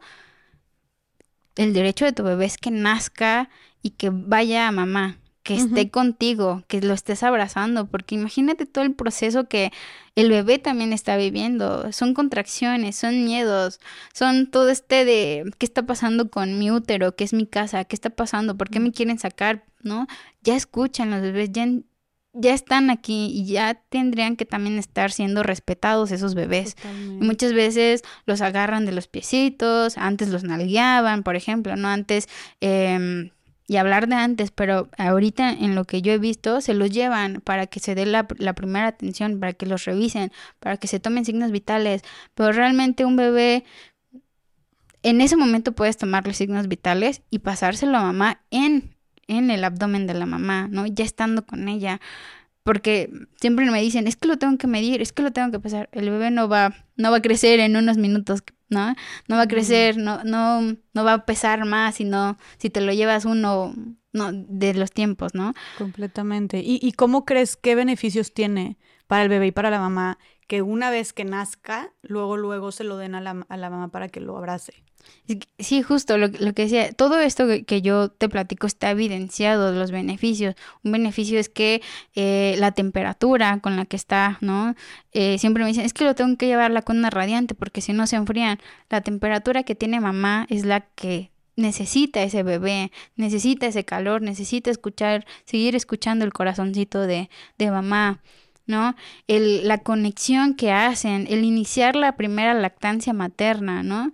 Era algo que yo también eh, he, trabajado mucho, el decir, alguien que está teniendo un bebé, el bebé que está naciendo, pero ahora la mamá, después de haber pasado los dolores, después de, de ya tener tanto pujo, inclusive otra de las violencias es que puja madre, puja, puja, ¿no? Ah, las obligan a pujar, ¿no? eso también es violento. Eso también es una violencia obstétrica, el que les digan, ya puja, puja.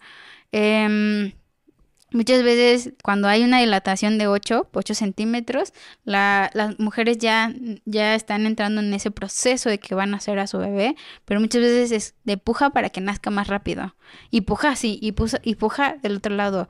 Y siempre les digo, es que es cuando tu cuerpo te pida pujar, no es cuando yo lo diga, porque yo no estoy sintiendo ese dolor ni esa sensación de pujar.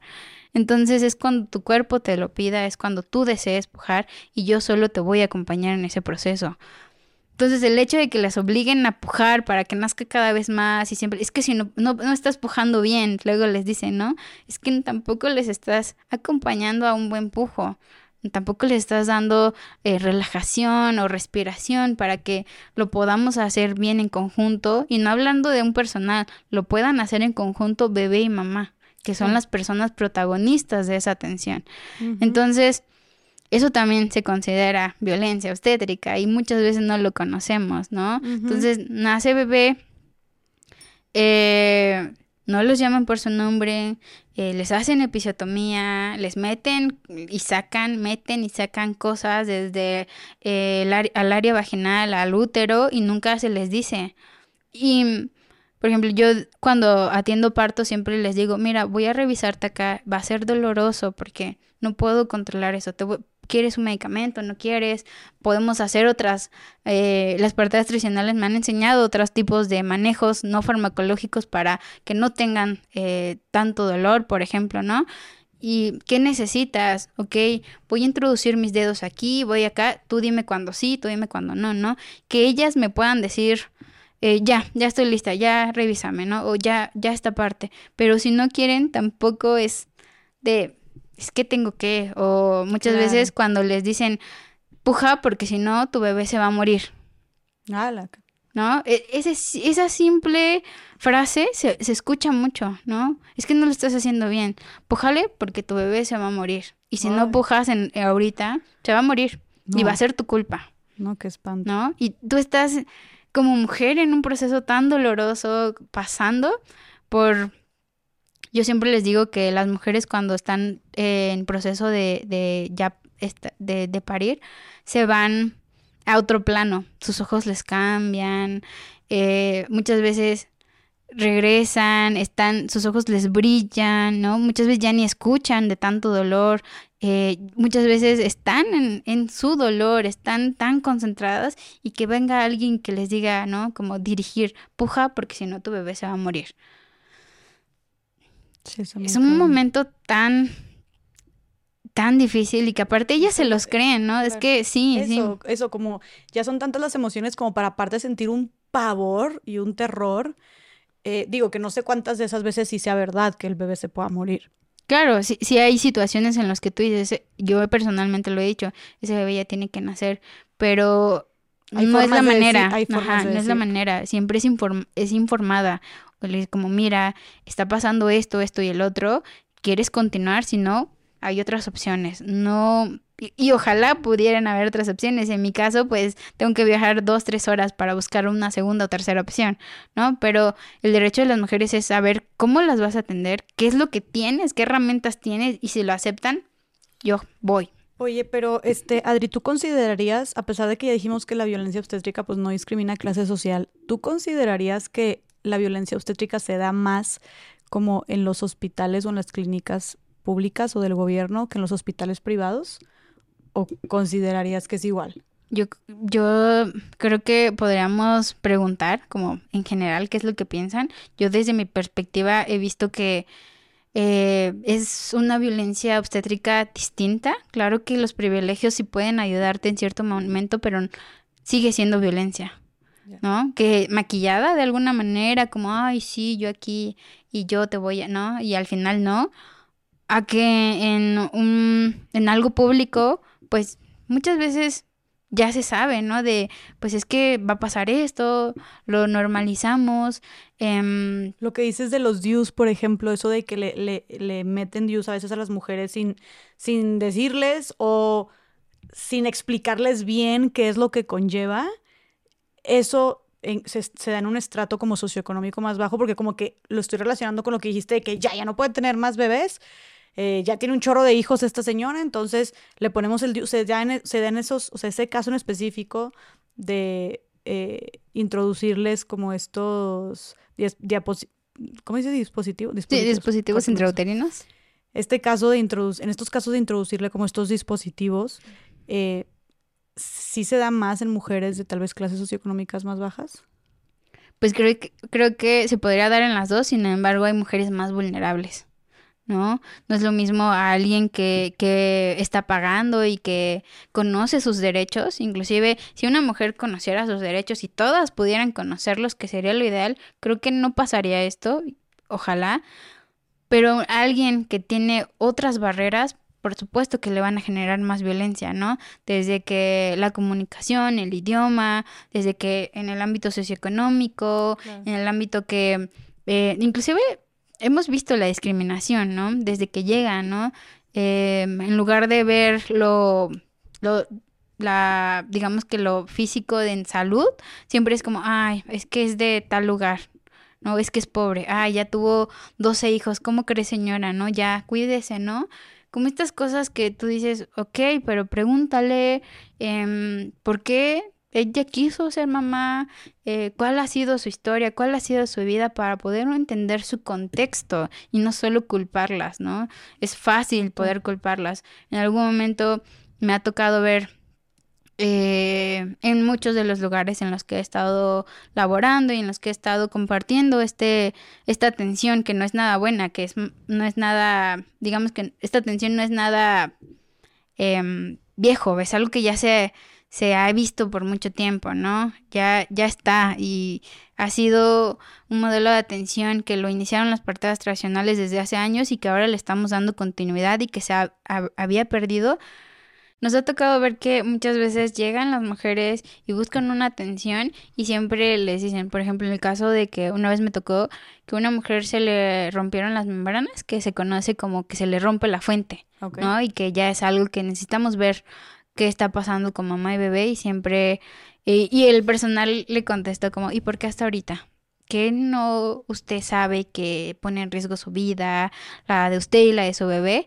Y te juro que yo solo sentí una indignación de, de poder escucharlo y, y, poder ver la carita de esa mujer, ¿no? De esa mujer que, que tenía un, una vestimenta muy característica de un lugar y que que sabemos, inclusive estoy segura que ese personal sabe de dónde viene y, no sé con qué, ni siquiera cuál es su intención de querer hacer sentir mal a las mujeres, en las personas, porque como decías, la violencia en muchos sectores también se puede vivir hacia otro tipo de, de personas, hacia otro tipo de, de edades, pero en especial en esto siempre es por qué, por qué las culpan.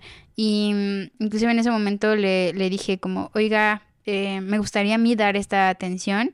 Eh, siento que me siento que mm, estoy más conectada y mm, creo que parte de, de, que las parteras en estos momentos nos capacitamos, eh, estamos muy bien capacitadas, estamos siendo, digamos que formadas ya en, en, algo, un ámbito de estudio, nos hace tener un poquito más de, de, herramientas y poder acercarnos y también conocer las comunidades, saber de dónde vienen. Y le, y le dije como, oiga, si sabe de dónde viene esta mujer, como por qué le pregunta por qué hasta ahora, ¿no? Y me dice, no. Yo, um, pues ¿le parece si yo le pregunto? Y ya fue como de, ay, es que vengo de, de Guatemala, por ejemplo, ¿no? Y me quedé varada y eh, mis dos hijos están allá afuera y eh, no, no, no, dejaron pasar a mi esposo y estoy aquí sola queriendo y buscando una atención, ¿no? Y es, mm, ok, pero lo primero, primero, primero que se hace es culparlas. Claro. Y luego le, le, decía, un, le decía un interno, eh, lo voy a atender yo, ¿no? Yo, ok, pero yo voy a acompañarla en, e, en, este proceso porque tal vez ella no pudo, no pudo entrar su familiar, pero yo, yo conecté con ella y aunque no nos entendamos, aunque no la conozca, yo le voy a agarrar la mano para que pueda tener una atención de calidad. Y es como, ok, entonces la pasan y, y lo primero que hace como de, por default es como, acuéstese señora la voy a revisar. Y en lugar de preguntar, oye, ¿cómo te llamas? Eh, no sé, eh, ¿cómo estás? ¿Dónde dejaste a tus hijos? Tal vez, eh, ¿cómo te puedo ayudar? ¿Qué es lo que sientes? ¿No? Es como, abra las piernas, le voy a hacer un tacto porque si ya se rompió la fuente, hay que, hay que ver, ¿no? Entonces, una, yo le decía, creo que esas no son las maneras siempre hay que pedirle permiso y otra, no se hacen tactos, ¿no? La evidencia marca que no hay que hacer tactos y menos cuando hay una ruptura porque tiene otras modificaciones. Entonces, siempre se me queda viendo como, de, como por, y es como, aquí está la evidencia, aquí dice la, la norma 004, la norma 007, ¿no? Que son estas normas que nos rigen a nosotros como personal de salud y que es lo las normas que tenemos que evaluar y hay también guías de práctica clínicas en la cual nosotros nos tenemos que capacitar para dar una atención de calidad y dice esto. Entonces siempre, siempre me decían como, oh, ok, ok. Pero desde ahí toda esa violencia que se genera, entonces decimos que muchas veces eh, sí, sí hay más violencia en un parte de un sector. Sí pero yo podría decirte que en las mujeres que he visto, violencia es violencia y no porque tengan menos dinero, no porque tengan más dinero, no porque tengan menos privilegios o más privilegios, para mí siempre va a ser una violencia y el hecho de que acompañemos a todas las mujeres independientemente de su raza, de su género, de sus gustos, de dónde provienen, de su color, son humanos y necesitan ser atendidas de una manera digna. Completamente. Y a todo esto, Adri, ¿Hay estadísticas sobre la violencia obstétrica en México o no hay? Realmente sí, sí, sí hay estadística. ¿Y cuáles son los datos? En, en, muchos lugares lo que se ha hecho es hacer una semaforización de violencia obstétrica, ¿no? De, de lo menos a lo más, de tal, ¿no? Y en sí se ha investigado y, por ejemplo, yo hablándote de algo más real, yo te, te podría hablar de México y de otros lugares en donde se ha visto que la violencia obstétrica se, se dio y que esto muchas veces se llevó a muertes maternas. Entonces, se ha creado muchas cosas para que se puedan disminuir la, la estadística de violencia obstétrica y la de muerte materna y neonatal y ha creado otros modelos, como es este modelo de partería en el, con el cual yo trabajo, pero yo hablándote un poquito más de, más cercano a mí, la importancia de que las mujeres puedan hablar y reconocer cómo ha sido su experiencia, de ahí parte, ¿no? No es lo mismo que yo te venga a decir hoy, como yo atiendo los partos muy bonitos, pero pregúntale a la mujer cómo lo vivió, ¿no? Yo lo viví desde mi, desde una posición en la cual yo no tuve el dolor de parto. Ahora hay que preguntarle a la mujer cómo lo vivió, cómo se sintió, ¿no? Y a partir de ahí, hay que hacer las estadísticas, porque muchas veces es muy ambiguo decir, esta mujer sí, sí, lo sufrió, esta mujer no, eh, hay que hacer las estadísticas, hay que buscar eh, información, pero en realidad yo te podría decir que la mayoría de las mujeres que han tenido su parto han tenido o han vivido violencia obstétrica y en estadísticas se ha visto mayormente 8 de cada 10 mujeres sufren violencia obstétrica. 8 de cada 10 mujeres que, que, tienen un parto. De todas las, la, la violencia que yo te, te, he mostrado el día de hoy, alguna ha vivido una de estas. Y con una que hayas vivido, claro. has tenido violencia obstétrica en tu parto y en tu atención. 8 de cada 10. Madre santa. Es un chingo. Y más las que, como dices tú, pues no la identifican o no se reconoce como tal.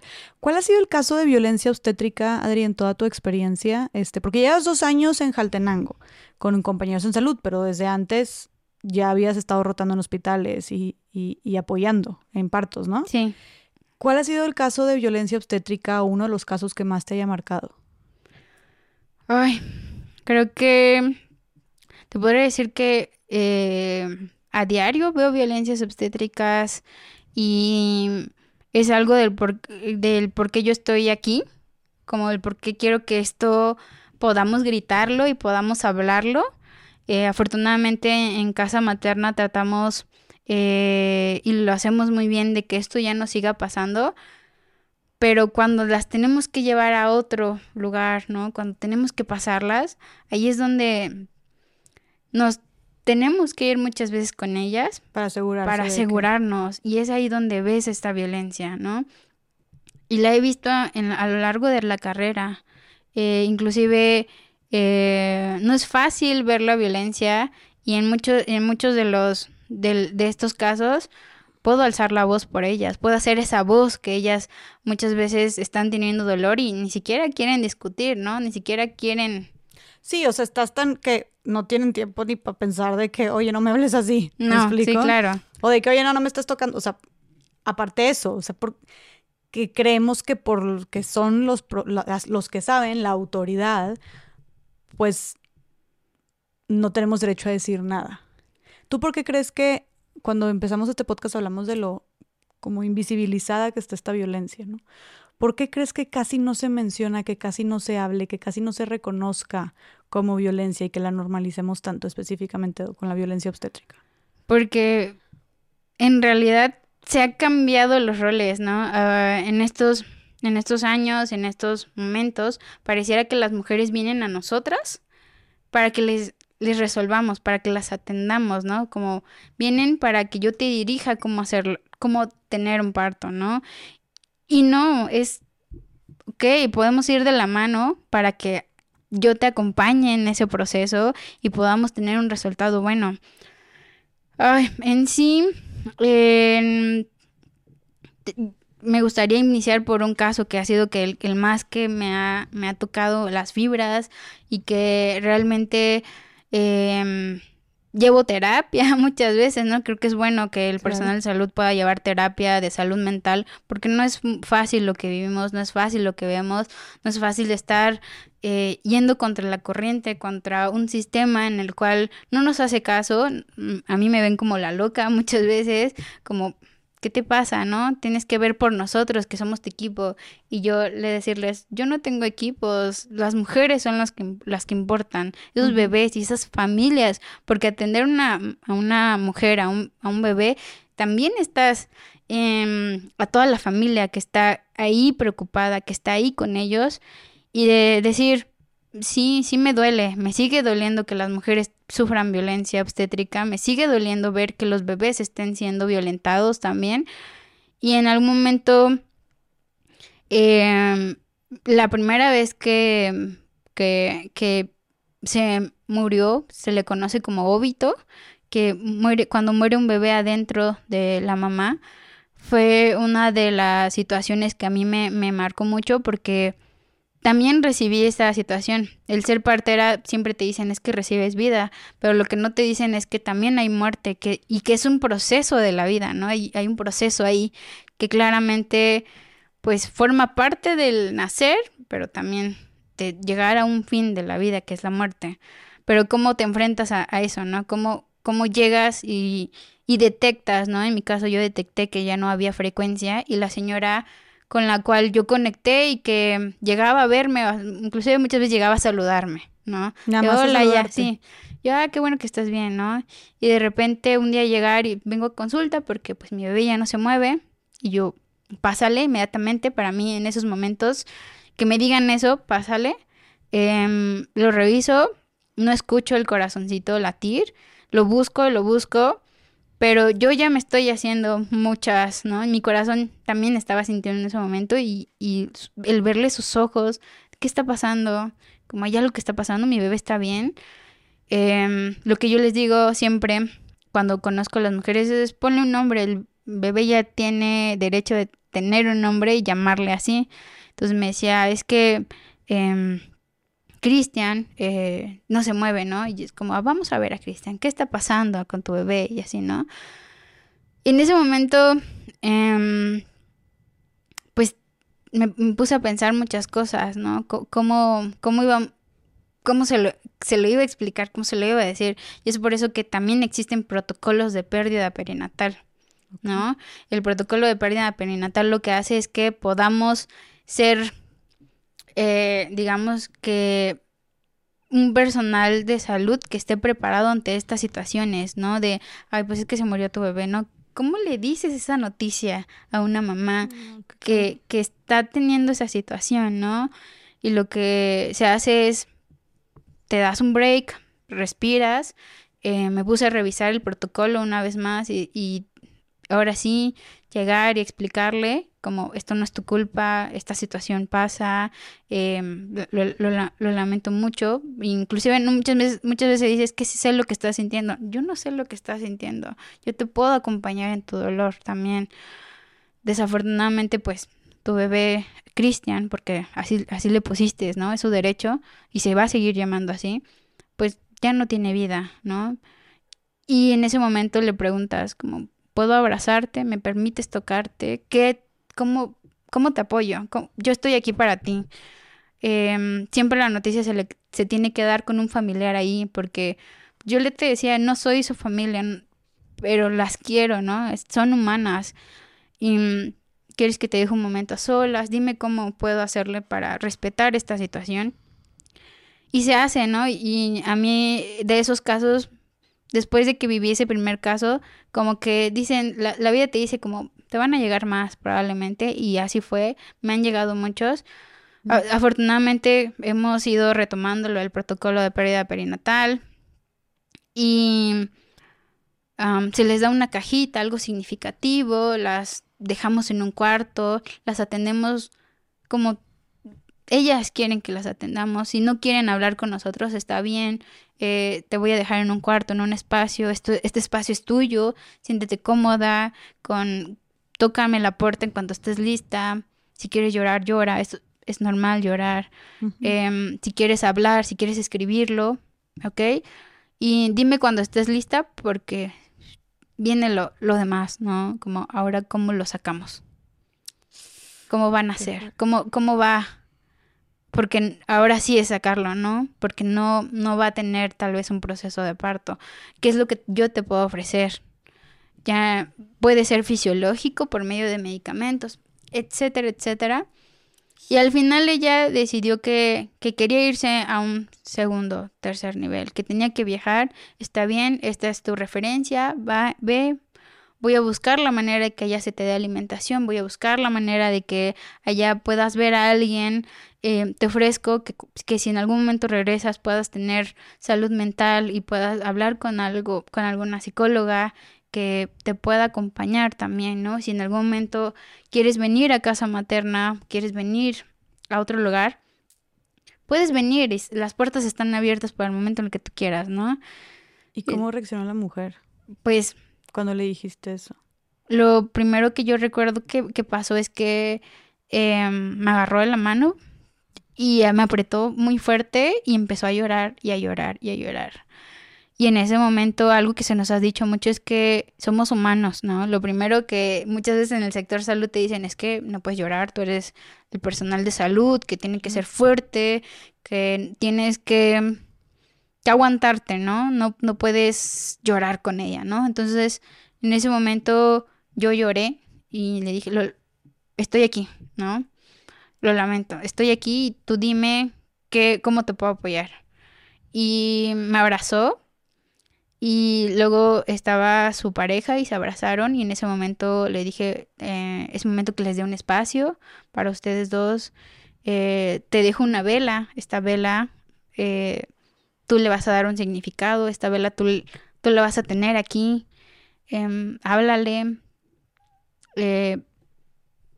siéntelo, ¿no? Vive este proceso, no puedo cortarte el proceso, vívelo. Y cuando estés lista, cuando estén listos, tóquenme la puerta y les voy a dar más opciones, ¿no? Para que ahora sí venga la información de acuerdo a la salud de ella y pues en este caso de cómo, cómo van a ser, ¿no? Este bebé que pues perdió la vida.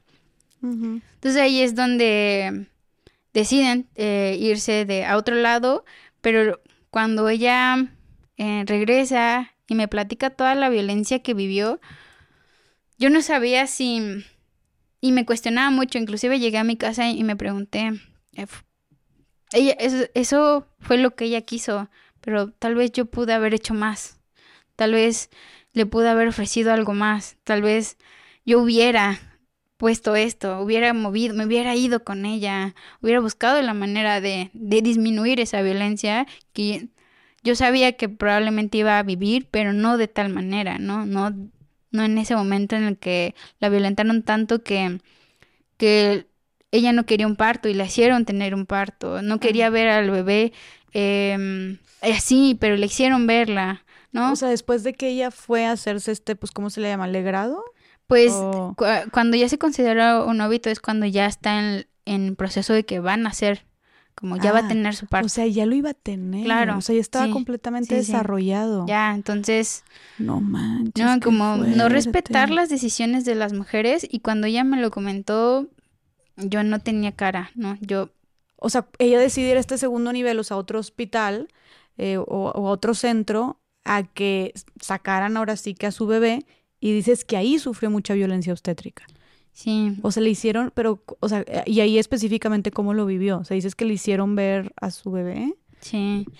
Eh, en realidad ella lo que quería era terminar con el proceso rápido y la importancia de que estén informadas y que probablemente con lo que yo hiciera íbamos a tardar. El equipo de en el que estoy realmente es maravilloso, en donde estamos. Nosotros en conjunto, todo el equipo em, en el cual trabajamos en el Hospital Básico Comunitario, es maravilloso y respetamos, pero no tenemos injerencia en otros lados, ¿no? No, no podemos inclusive Claro. llegar y, y, y mandar, por así decirlo. Entonces estas violencias em, fueron muy, muy, muy directas, ¿no? Muchas veces se cree que porque ya no tiene vida, pues, ¿qué más da, no? ¿Qué más da si hacemos esto? ¿Qué más da si hacemos el otro? Ya no hay nada que perder, ¿no?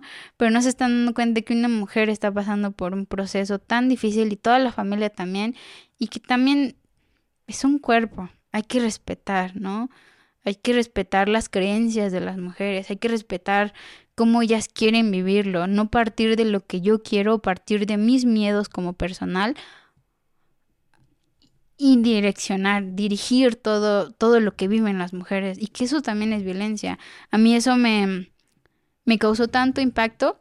Pero ¿qué fue lo que ella vivió? Perdóname, es que no me termina de quedar claro. O Claro, sea, ella vivió el proceso en el cual la hicieron pasar por un parto y tener ese dolor, pero también tener a las mujeres que sí iban a tener un parto, escuchar a los bebés nacer, no, escuchar los llantos de los bebés, no. vivir la violencia como otra mujer embarazada, ¿no? De te voy a poner un medicamento, te voy a cambiar la bata, no vas a poder ir al baño, eh, no sé cómo te llamas, la cama 12 está gritando porque tiene dolor y su bebé ya, ya se murió, eh, Que le hicieron ver al bebé, a, Claro. su, a su bebé sin vida. Sí, y ella en ese momento no quería y un derecho de ellas es que puedan decidir, no quiero ver, sí quiero ver, ¿no? En ese momento ella no lo quería, pero como no te preguntan, Se lo ¿no? enseñaron. Solo en- y tal vez en algún momento ella me dice, tal vez yo sí quería verlo, pero en ese momento no.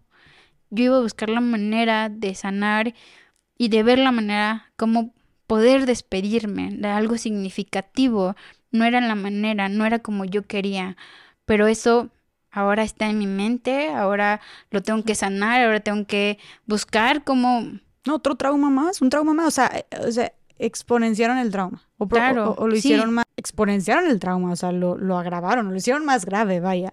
Eh, y eso que mencionas de que. Es que eso, es que eso me parece como pura lógica humana o sentido común. De que había más mujeres teniendo a sus bebés al lado de ella y ella teniendo a su bebé pero ya sin vida y ella escuchando como todo. Ay no, ay no. Imagínate. Pero es que eso, Y eso es tan común ¿Cómo? verlo en ¿en todos lados. Eso es Ay, es que me parecería como lo más lógico, sensible, humano, prudente. ¿Cómo puede ser? sigue pasando. Y ahora viene la violencia de es que pues ya pasaste por un parto, ahora hay que planificar. ¿No? Va de la mano toda la Planificar, violencia. o sea, Va todo. o sea, ponte un DIU. ¿o a qué Ponte te un? DIU, ponte un, un, eh, algo para que no tengas hijos, ¿no? Acabas de pasar por esto. Ahora no, no puedes tener hijos en cierto momento, ¿no? En cierto espacio. Entonces ahí va toda esta violencia y todos estos casos. También en algún momento me... eh, pues la violencia es violencia y se transmite. En- a mí, de yo verlo, de yo escucharlo, de yo sentirme mal inclusive, ¿no? De por qué, por qué seguimos violentándonos, por qué sigue pasando esto, por qué no podemos respetar los cuerpos de otras personas, ¿no?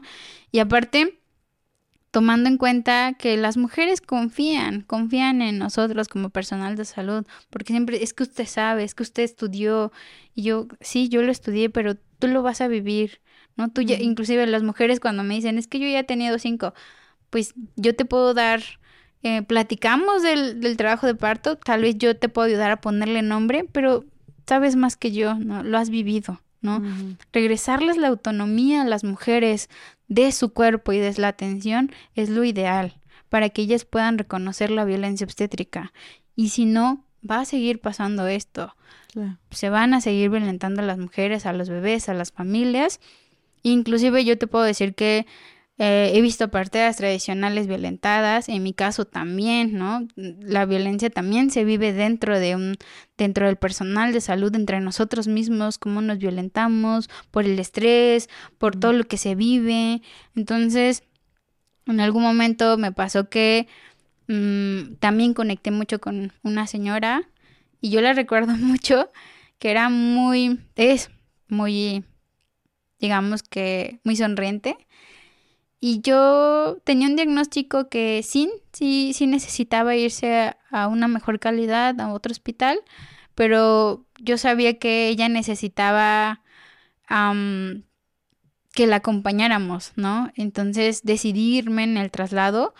Eh, desafortunadamente puedes pasar por como que se me ponchó la llanta en el traslado, ella tenía dilatación porque me llegó con dilatación, eh, tuve que esperar otras dos horas para que compusiéramos la llanta entre nosotros, ahora sí hay que llegar, ¿no? A llegar a, otro lugar y que te atiendan y de repente es como de, no, porque hasta ahorita. A mí, ¿no? Que, a ver, espérame, no sabes desde dónde vengo, no sabes que se me ponchó la llanta y me vienes a decir que no me la vas a recibir. A ver, no. ¿Cómo que no la iban a recibir? Pero ¿cómo no la van a recibir si está casi, casi teniendo el bebé ya? Claro, entonces de repente es como, a ver, ok, platícame por qué no. No, no es de, a ver, ¿no? De, platícame cuáles son tus... tu- ¿Por qué? Justifícame por qué no me la quieres recibir y por qué me la tengo que regresar. Son cuatro horas de camino y no me voy a regresar, ¿no? Eh, entonces, es que mira, te voy a explicar, ya nos calmamos, te voy a explicar, tengo área de labor lleno, ¿no? Tengo eh, a dos mujeres que están pasando por, por un parto en urgencias patológico, que están teniendo hemorragia, por ejemplo, ¿no? El sangrado.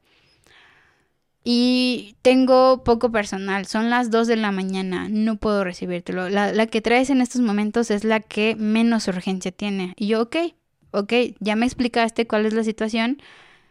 Eh, va, entonces, ¿qué te parece si la metemos, la dejamos en un lugar cómodo? No la puedo tener en la ambulancia, es algo muy incómodo, está teniendo dolor. Y me meto al hospital a dar psicoprofilaxis con ella. Yo la acompaño. No necesitas que tú la valores. Yo estoy aquí.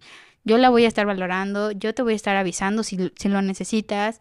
Yo soy partera. Yo estudié. Yo bla, bla, bla. Voy a acompañarla. Y ya fue como, ok.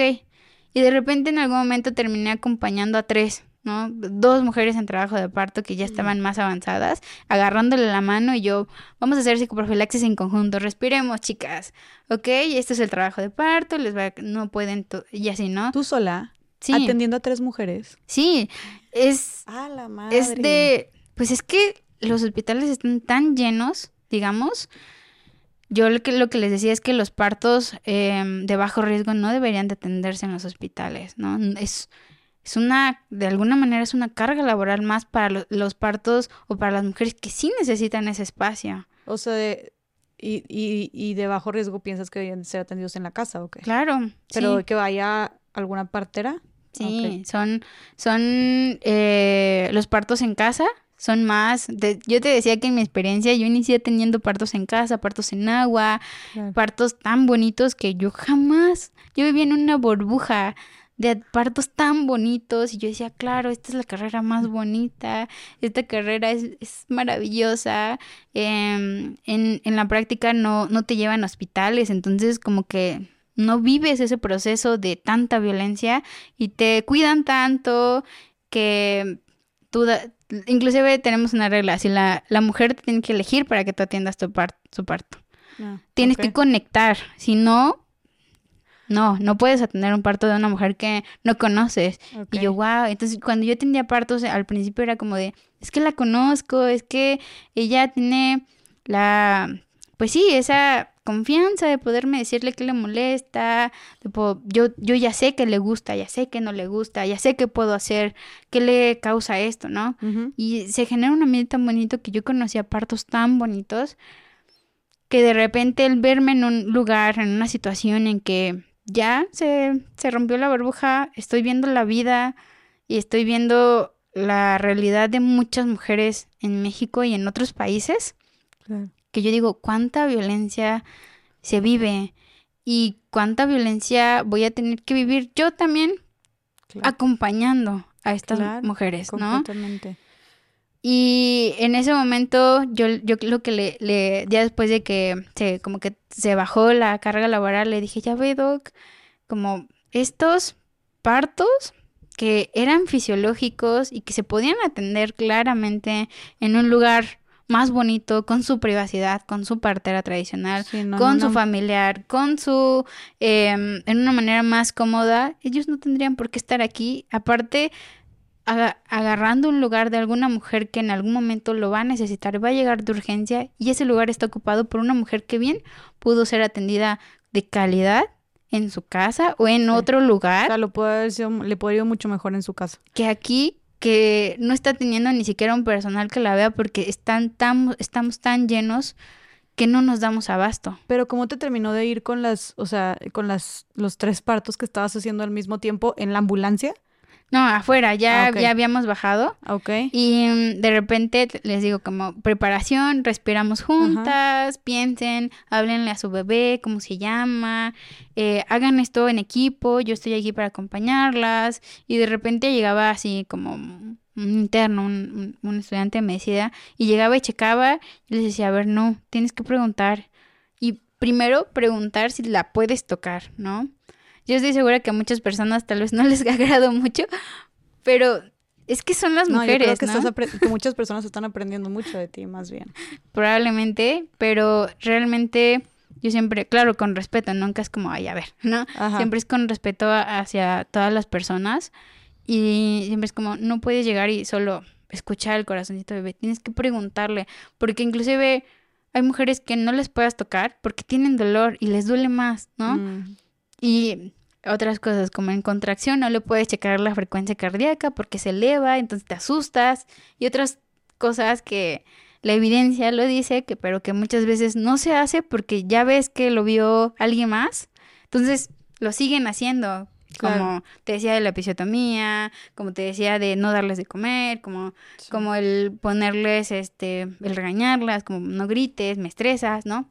Toda esa violencia que se ve y lo ves en tus superiores, porque en muchos lugares las jerarquías están muy marcadas. Entonces, aunque tú no quieras hacerlo, aunque tú estés consciente de que, de que la evidencia dice esto, muchas veces estas jerarquías te obligan. Y muchas veces en el personal de salud hay castigos si no los haces, ¿no? Es que cómo se te ocurre, estás, este, ¿cómo vas a tener un parto vertical? Estás contaminando todo, ¿no? Yo, y me acuerdo que cuando yo estaba ahí les decía, a ver, enséñame en dónde dice eso, ¿no? Los partos no son estériles, los partos está saliendo por una vagina. Como, ¿por qué queremos controlar todo eso? No puedo controlar las bacterias. Los partos son naturales, fisiológicos, son de ellas, no son de nosotros. Y la evidencia lo dice, ¿no? Aquí está. ¿Por qué estamos peleando con algo que ya se investigó, con algo que ya está en las guías de práctica clínica, en las normas? Está aquí. ¿Por qué no lo quieren ver? Mm. ¿Por qué están basados en lo que les enseñaron los antiguos, en las jerarquías, en me van a regañar, ¿no? En algún momento una violencia que pude observar fue cuando yo llegué y le dije, ¿por qué no ha comido, señora? Tiene sed, sus labios se ven muy resecos. Lo primero que me dijo la señora es, es que tengo mucha sed y tengo mucho dolor y no, puedo- no me dejan tomar agua, ¿no? Y yo, pues es que sí puede tomar agua. Y e ir y alguien me dijo, es que te van a regañar si haces eso. No, no le puedes dar eso. Pero ¿por qué no le podrías dar agua? Claro, ¿no? Es como, Sí se puede dar agua. claro que se puede. ¿Y por qué piensan que no se puede? O sea, es- también hay mucha ignorancia entonces ahí. Pues Como realmente sí, desinformación. Desinformación, como es algo que se les ha dicho a todos, se, le- se les han dicho y, y lo, se sigue haciendo. Sin embargo, sí se puede, es su derecho de las mujeres el poder consumir alimentos. Y yo te hablo desde una atención de bajo riesgo.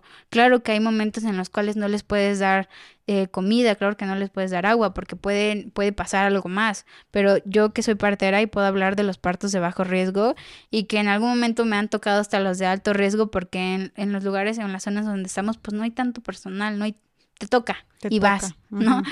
Entonces, eh, toda esta violencia se ha generado y se ha seguido haciendo que la mayoría de las mujeres no lo ven, ¿no? Y es muy doloroso el que Claro. tú con la información, yo hablando desde mi perspectiva, yo con la información y con lo que sé, lo puedo identificar y aparte luchar. ¿no? Es muy cansado. Oye, Adri, ¿y esta violencia obstétrica de alguna manera está, eh, se puede sancionar o está penalizada de alguna manera legalmente hablando? Claro que sí. Sí está sancionada, sí está penalizada, sí pueden las mujeres que puedan identificar esto, pueden inclusive marcar a la línea materna, que es algo que en la cual haces una llamada y puedes como poder decir qué es lo que está pasando. Es la 800 materna, a la cual pueden llamar y pueden decir como, oye, ya no me quieren atender, es mi derecho que me atiendan, estoy embarazada, ¿no? Etcétera, etcétera. O como que sí sea eh, una algo que haya dejado huella, que la mayoría lo es, pero la cuestión es que puedan decidir hacerlo. Creo que sí son, eh, si lo, si decides hacerlo, si es como todo lo demás que la denuncia de violencia física, agresión eh, sexual, ¿no? Como todos los tipos de violencia que quieras demandar, creo que son procesos difíciles en todos los casos. En es- esta no es la excepción. También son procesos difíciles, tardados, pero el hecho de que las hagan, inclusive si se ponen a investigar las violencias obstétricas que sí se, de- que sí se demandaron, si hay penalizaciones, porque si hay leyes para esto. Hay muchas personas, hay muchas mujeres que no quieren demandar para evitarse, pues sí, esta situación incómoda de alguna manera, ¿no? Claro. Eh, pero sí, sí está la penalización desde que vayan a la cárcel, desde que puedan, em, digamos que, cambiar, ¿no? No es lo mismo que yo te diga, pues es que tú me atendiste, ¿no? Y tú me violentaste y, va, y voy a ir contra ti. Más bien yo, yo les dejaré una tarea de todo un sistema que podamos cambiar, ¿no? Muchas veces es, si cambias un todo, puedes ir de poquito a poquito, ir cambiando, ¿no? Y mm, sí, sí pueden denunciar, sí pueden llegar y el hecho de que puedan decir no, es mi cuerpo, yo decido, no me puedes hacer esto, no es no, ¿no? Que justo ahí entras un tema súper importante que aprovechando este que estás aquí, nos informes a todas las personas que nos escuchen cuáles son esos derechos obstétricos, se podrían llamar así. Sí. ¿Cuáles son esos derechos obstétricos que, que tenemos todas las mujeres? Ah, actualmente em, voy a hablar mucho ahorita del lugar en donde trabajo porque sí siento que es un lugar que desde mi percepción debería ser duplicada, debería, una casa materna debería estar en todos los hospitales de urgencia o hospitales de segundo o tercer nivel que estén más completos y al lado su pequeña casa materna y que ahí lleguen parteras tradicionales, parteras profesionales, licenciadas en enfermería y obstetricia, capacitadas con el modelo de partería que puedan atender, ¿no? Entonces, y que en algún momento eh, puedan ejercer con esto trato digno y ahí poder decirles cuáles son sus derechos, ¿no? Uno de ellos es que puedan tener un acompañante, ¿no? Es tu derecho que pueda estar un familiar con quien tú te sientas cómoda, que pueda estar ahí contigo, ¿no? Durante el parto. Durante, la labor de parto. durante las consultas, ah. Todo. Siempre. Siempre, es tu Alguien te puede acompañar. Alguien te puede acompañar. En casa materna nosotros tenemos un plan de parto. Muchas veces no se habla de esto, inclusive creo que la mayoría de las mujeres no conocen qué es un plan de parto, ¿no? Para mí sí es importante cada vez que voy a tener un parto que esté rellenado. ¿Por qué? Porque ahí me puedo dar cuenta que la mujer ya sabe sus derechos. La mujer ya se le explicó qué es lo que va a tener en su atención y cuál ella puede decidir que sí, que no. Entonces, uno, ¿quién te va a acompañar? No, pues mi suegra. Ah, ¿por qué tu suegra?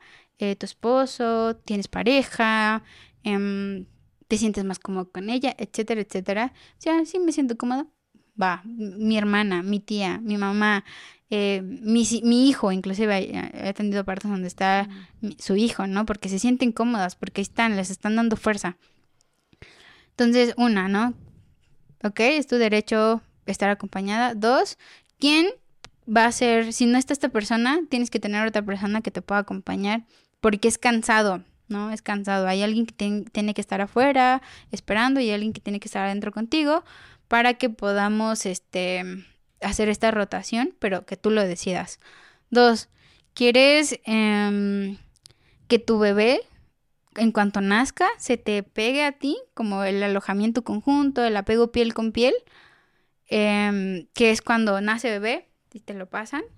Y mm, si te dicen, sí, sí quiero, es tu derecho. Pero hablando de individualizar a las mujeres, hay mujeres que, me, que llegan y han sido pues violadas, ¿no? Y que están ya en, el proceso de atender su parto.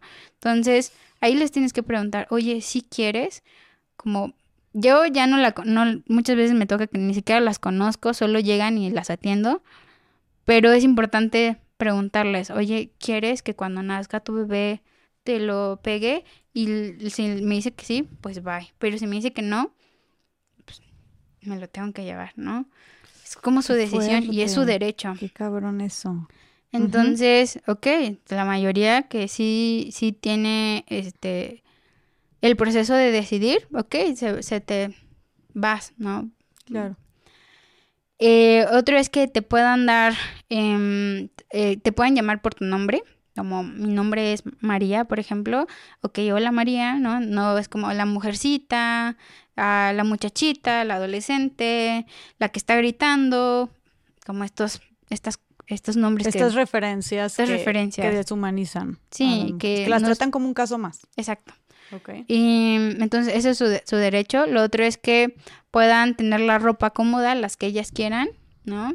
Eh, muchas veces en ciertos lugares les ponen una bata, también es válido. Eh, muchas veces me dicen, yo sí quiero una bata. Ok, aquí, aquí está tu bata. Eh, que puedan comer, ¿no? ¿Qué quieres comer? eh, siempre les explico, cuando estés en tu trabajo de parto, muchas veces no te van a, no te van, no te va a dar hambre. Es importante que tengas tu frutita, que tengas tu agüita, lo que tú gustes, tu kit de comida, lo que quieras traer, lo que quieras traer, para que lo tengas y en cuanto tú tengas hambre puedas comer, ¿no? Ok. ¿Qué? ¿Quieres que cuando nazca tu bebé cortemos el cordón o que tú la puedas, este, digamos, que nosotros lo cortemos, que tú lo cortes o que lo corte tu familiar, ¿no? Que es algo significativo, ¿ok? Tiene un guante, lo vamos a cortar, ¿no? Este proceso y el derecho del bebé y de la mamá es que tenga un pinzamiento y corte tardío del cordón, ¿no? ¿Qué es eso? Eso es cuando nace, nace bebé, ha- haces el apego piel con piel, pero aparte vas a buscar que el cordón, que es lo que está conectado a la placenta, que es el órgano que crea, que le pasa todos los nutrientes y que ayuda al bebé a que esté bien, deje de latir, hay que esperarlo, hay que pinzar y ahora sí podemos cortar. Ese es su derecho. Muchas veces por las prisas, porque así nos enseñaron, porque así, así ha pasado, lo que hacen pinzar, cortar, vámonos, ¿no? Entonces ya está evidenciado que esto también tiene muchas funciones, como que el bebé tenga una mejor preparación para el nacimiento, como que se adapte mejor al, al pues sí, al mundo, eh, que pueda tener esa conexión con su mamá, que no tenga otras patologías, que son otras enfermedades a largo plazo. Ah, sí. Sí, claro, entonces esto ya está evidenciado. Entonces eso ya se puede, eh, ya está en, en la guía de práctica Qué clínica, ¿no? Y eso no se hace, y eso también es una violencia. Y está en sus derechos de las mujeres que puedan hacerlo. Pero tan, como tan poderoso o tan. Sí, como tan. Mm, ¿Qué será? Eh, lleno de nutrientes o tan esencial es el cordón umbilical. O sea, como para que si se queda más, si se queda el bebé más tiempo como conectado con, pueda traerle tantos beneficios. Claro, plano. ¿Y porque- cuánto más tiempo? O sea, un minuto más o dos minutos más. O... Se estima que alrededor de tres minutos pueda estar con su placenta conectada y esté ahí pasándole todos los nutrientes que le queda para que el bebé sea más fuerte, inclusive mejora el sistema inmune, hace que no le den otras enfermedades a largo plazo. Entonces, yo, te puedo decir que está evidenciado, ya está ahí y que aparte ya estamos logrando que se haga, ¿no? Ya hay pediatras que lo están haciendo, ya se está dando a conocer más esto, pero que se ha convertido en un derecho porque se ha visto que les ha ayudado a los bebés y que pues no han tenido mayor dificultad, ¿no? Inclusive yo te podría hablar de, de otras, otras patologías, de otras enfermedades que ha quitado de los bebés, ¿no? Hay bebés que luego se ponen amarillitos, ¿no? Que luego tienen fiebre, que Mm. eh, otras cuestiones y que ha logrado que no, no lleguen. Claro que también es importante que identifiquemos los riesgos, que podamos trabajar en equipo en conjunto para identificarlos y que esto no pase, pero esto ya está, ¿no? Y ya es un derecho Ese de, es su derecho también. de, de- de la persona y de la mujer, la persona gestante. Otro lo de los derechos es que tengan esta posibilidad. En nuestro caso, nosotros les damos em, manejo no farmacológico. ¿Esto qué quiere decir? Que les damos, mm, respetamos su conocimiento de ellas, de lo que quieren, cómo buscan la atención y también les aportamos, por ejemplo, muchas veces le decimos, ¿tú qué piensas en tu comunidad, tu mamá, tu suegra, que te hayan dicho que quieren darte algún té, alguna medicina tradicional, algo? Entonces, la verdad es que yo quiero tomarme un té, ok, vamos a darte un té, pero en cierto momento se les explica, mira, ahorita todavía no, porque esto te va a generar muchísimo más dolor, hay que esperar a que tengas dilatación para que ahora sí el té y la medicina tradicional haga efecto. Quieres un bañito de hierbas, ¿no? Algo calientito, mm, te metemos en una tina, te bañamos, ponemos música, aromaterapia, te damos masaje en donde te duele, va a estar tu esposo contigo, eh, vas a- vamos a poder platicar, quieres bailar, hay que hacer ejercicios de encajamiento para que el bebé baje más, de alguna manera más rápido, sin, digamos que sin apresurar el parto, solo que sea fisiológico. Hay técnicas que podemos hacer para que el bebé baje un poquito más rápido. ¿Quieres dormir? ¿Estás cansada? descansa, quieres comer, hay que comer, ¿no? Tus necesidades. escucha tu cuerpo y tus necesidades y tus deseos. Exacto, ¿no? Eso es un derecho que, ellas tienen, ¿no? Y la mayoría de las veces nos ha, nos ha funcionado de que las mujeres siempre piden un bañito con hierbas, con medicina tradicional. Inclusive en casa materna tenemos un jardín eh, de medicina tradicional, en donde tenemos ruda, tenemos lavanda, tenemos romero, vaporru, tenemos este hierbabuena, eh, el, la hoja de zanahoria, que la, así la conocen en Chiapas, pero también la conocen como la hoja de hierba santa. Todas estas plantas son pues oxitocina. Entonces, en lugar de ponerles un medicamento, de decir, pues ten oxitocina con ampolleta, pues vas a absorberlo, vas a trabajarlo tú con tu pareja, con tu familiar, hay que bailar, salir a caminar, quieres comer, ¿no? Todo este proceso de acompañamiento que les damos y que es su derecho de las mujeres. Pero qué cabrón que ustedes estén mezclando como, o sea, están mezclando un poco de la medicina tradicional y la medicina, ¿cómo se le llamaría? La medicina normal, o sea... Ajá, como la medicina occidental o la medicina que se ha ejercido por muchos años. Ajá, o sea, están como que hacen una mezcla de, de ambos como conocimientos. conocimientos, exacto. Eh, conocimientos, procesos, etcétera. Y las parteras tradicionales, porque ahorita que mencionabas, o sea, supongo que las parteras tradicionales utilizan esta medicina tradicional. ¿Cómo es la atención de las parteras tradicionales?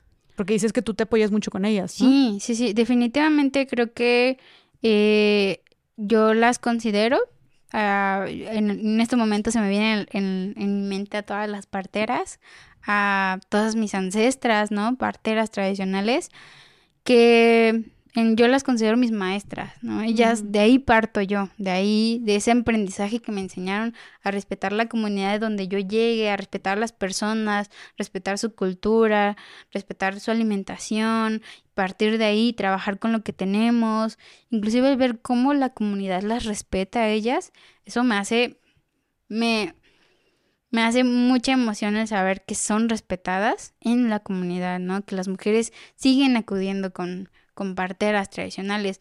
Actualmente hay mucha atención de partos por parteras tradicionales, ¿no? En casa, ¿no? Y que ellas realmente son chingonas y tú les preguntas y te dicen, pues yo le hago así. Y yo siempre les digo, es que lo que usted me está diciendo está evidenciado. ¿Cómo lo aprendió? No lo sé, pero ya está evidenciado. Y usted está trabajando como la norma lo dice. Entonces, Siempre he dicho que ellas son las maestras, de ahí partimos para la atención de partos. Es la, la, la profesión, una de las profesiones más antiguas, ¿no? Así se, se inició, así son nuestros ancestros atendiendo partos y así se debería continuar. Claro que en estos momentos ya hay más preparación. Eh, las parteras con las cuales yo he em, he intercambiado conocimiento porque no solo, muchas veces en muchos lugares se dice, es que hay que capacitar a las parteras, ¿no? Pero cuando las parteras nos capacitan a nosotros, mm. ¿no? Cuando no, no puede ser de allá para acá y de, allá para acá, no, ¿no? Es, es mutuo, es un intercambio de conocimiento, es que ellas también tienen derecho y han atendido muchos partos y tienen el conocimiento. Y así como en otras profesiones, hay buenas, hay malas y hay que saber identificar con quién sí, con quién no, pero eso le toca a las mujeres, no a mí. Mm. a veces le toca a las mujeres decidir con quién sí van a ir y con quién no. Entonces, en casa materna llegan las parteras. Es muy bonito porque ellas siempre llegan y, nos dicen, ya llegué, ¿no? llegan, em, es una casa. Realmente buscamos que sea un hogar. En donde tengamos espacios para atención de parto y tengamos las herramientas para atender partos pero sea una casa, ¿no? Tiene su cocina, sus cuartos privados, sus baños en donde ellas están con sus familias y siempre las parteras llegan, es que ya traje a tal persona, ¿no? Y nos vamos a quedar en este cuarto. Y quiero esto y quiero el otro, ¿no? Y y las parteras, perdóname, ¿quién les enseñó? O sea, porque las parteras no, no, no, no, tienen alguna cédula profesional o así, ¿no? Las parteras tradicionales. Entonces, ¿de dónde, ¿de dónde aprendieron? ¿De sus mismas, de las mismas, de otras parteras, como dices tú, de las ancestras? ¿O en qué se basan ella, ellas todos sus procedimientos y conocimientos? Pues yo de lo que he platicado con cada una de ellas, también voy a individualizarlas. Son personas y son mujeres en completa distinto y en contextos distintos. Sí, o sea, no es como que todas siguen este mismo proceso y, ok, o sea, cada quien lo hace como Cada quien lo hace a su manera, pero es un don. Yo siempre he dicho que la partería te elige. ¿no? Yo, yo cuando decidí ser partera, en algún momento tuve la opción de ser médica y no pude, ¿no? Siempre dije, yo no quiero ser un robot que solo vaya, atienda, me regrese, regrese. Yo quiero sentir, yo quiero ver a los ojos, yo quiero poder sentir esa energía, poder acompañarlas. Y eso es lo que me enseñaron las parteras tradicionales. Mi miedo era que pudiera yo ver toda la violencia y formar parte del sistema, que en, la actualidad formamos parte de una sociedad violenta y de un sistema. No puedo decir que soy ajena porque pues ahí estoy. Y mm, lo que siempre me han comentado es que un sueño, ¿no? Es que lo soñé. Yo, y hay, parteras que iniciaron desde los ocho años a atender partos, siendo unas niñas.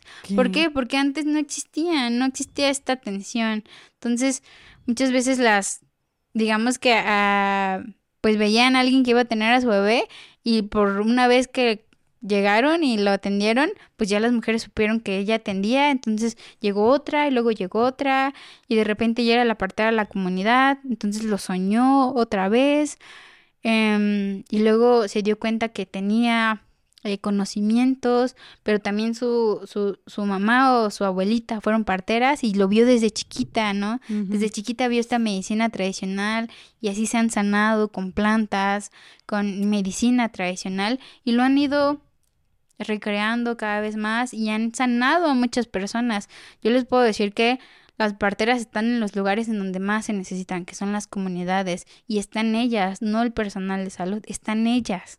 Entonces, ellas son la opción para las mujeres muchas veces. ¿Y crees que la medicina tradicional esté peleada con la ciencia? ¿O con la medicina occidental que comúnmente conocemos? Pues sí, sí, sí, sí, eh, puedo observar que está peleada. Siempre eh, las parteras tradicionales y yo como profesional, el simple hecho de que yo te diga soy partera, todo el mundo se, se piensa que soy partera tradicional y yo puedo decir quisiese. Mm. Y sí me formaron las parteras tradicionales, pero sí siento que me falta mucha experiencia para llegar a ser como ellas, ¿no? Soy muy joven y sí atiendo partos, pero ellas tienen una experiencia que nadie de los que yo conozco ahorita las tiene, ¿no?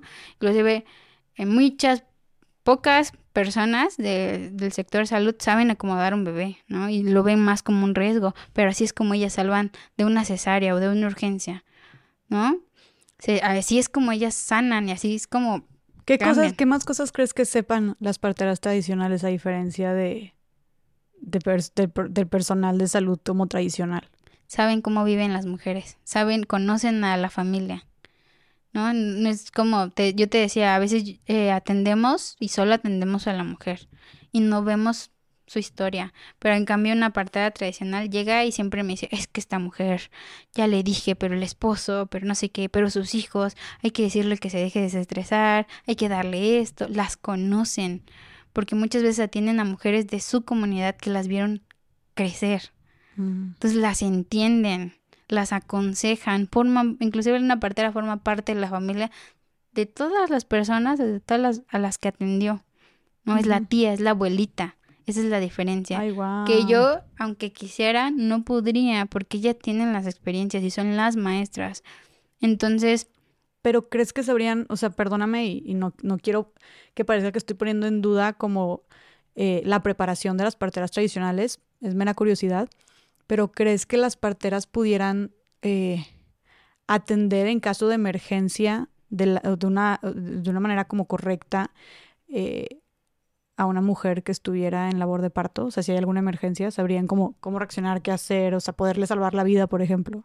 Sí, ellas, eh, em, de las que yo conozco, y estoy segura que hay más, lo importante es que ellas saben reconocer cuáles son los riesgos y de alguna u otra manera les ha pasado estos riesgos, han tenido complicaciones y la han salvado, porque tienen el conocimiento o el don, como ellas les dicen, inclusive solo es de instinto, hay que ser instinto. Le está pasando esto, voy a hacer esto. No está sangrando, vamos a quitar restos, ¿no? Y ellas lo hacen. Creo que em, de una manera que sí puede ser controversial, sí puede ser un tema que algunos estén de acuerdo, algunos otros no estén de acuerdo, pero en ese momento ellas son las que están dando la atención. Como que, o sea, como que formas controversiales son las que utilizan. O sea, como por ejemplo que algunas pues no tienen la posibilidad de tener guantes a la mano, que no tienen estos eh, procedimientos, que muchas veces sí se necesita estar en un hospital. Entonces lo que yo siempre les digo es que, o como la manera en la cual eh, comparto trabajo y comparto esta profesión, es que yo igual sabemos identificar y ellas lo saben.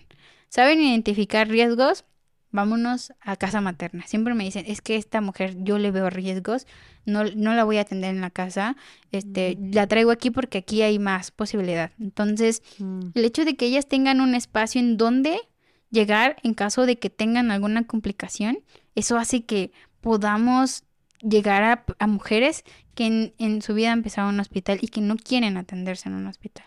Entonces, las parteras son ese contacto, ¿no? Esa, ellas les tienen más confianza a una partera tradicional que a muchas veces a muchos de nosotros. Entonces ellas siempre les dicen, oye, mm, mira, estamos viendo esto, eh, yo como partera tradicional te puedo atender, pero no puedo atenderte en casa, necesitamos ir a un hospital, ahí hay personal que va a mejorar la calidad, si algo pasa vamos a poder accionar de otra manera. ¿No? Entonces, ellas los conectan. Claro, ellas son. Con la medicina occidental o con esta medicina que, que conocemos. Qué cabrón. Sí, sí. Y es maravilloso. Y, por eso las mujeres van, porque como dices tú, confían en ellas. Mucho más que en el personal de salud. Claro, porque es distinto la atención, ¿no? Te está atendiendo una mujer que llevas conociendo desde que eras una niña y que atendió a tus primas, atendió a tus tías. Entonces, pues confías, ¿no? Y los y supongo que las parteras tradicionales atienden los partos en casa. Sí. ¿Y cómo son estos, o sea, cómo son estos partos en casa? Pues me, yo realmente puedo hablarte de partos en casa a como a mí me enseñaron, a como a mí me enseñaron la carrera. Yo puedo hablarte de parteras profesionales que, que están ahorita atendiendo partos en casa y que ya están, digamos que ya estudiaron, ya están capacitadas, están siendo certificadas, constantemente hacemos exámenes para ver en qué estamos deficientes y qué podemos avanzar. Y nos estamos capacitando, pero las parteras tradicionales siguen atendiendo en casa porque las mujeres las siguen buscando. Entonces hay, hay parteras que tú dices, ya está cansada, ya está abuelita, ya tiene tantos años, ha atendido tantos partos, a veces ya no quieren, pero las mujeres la siguen buscando.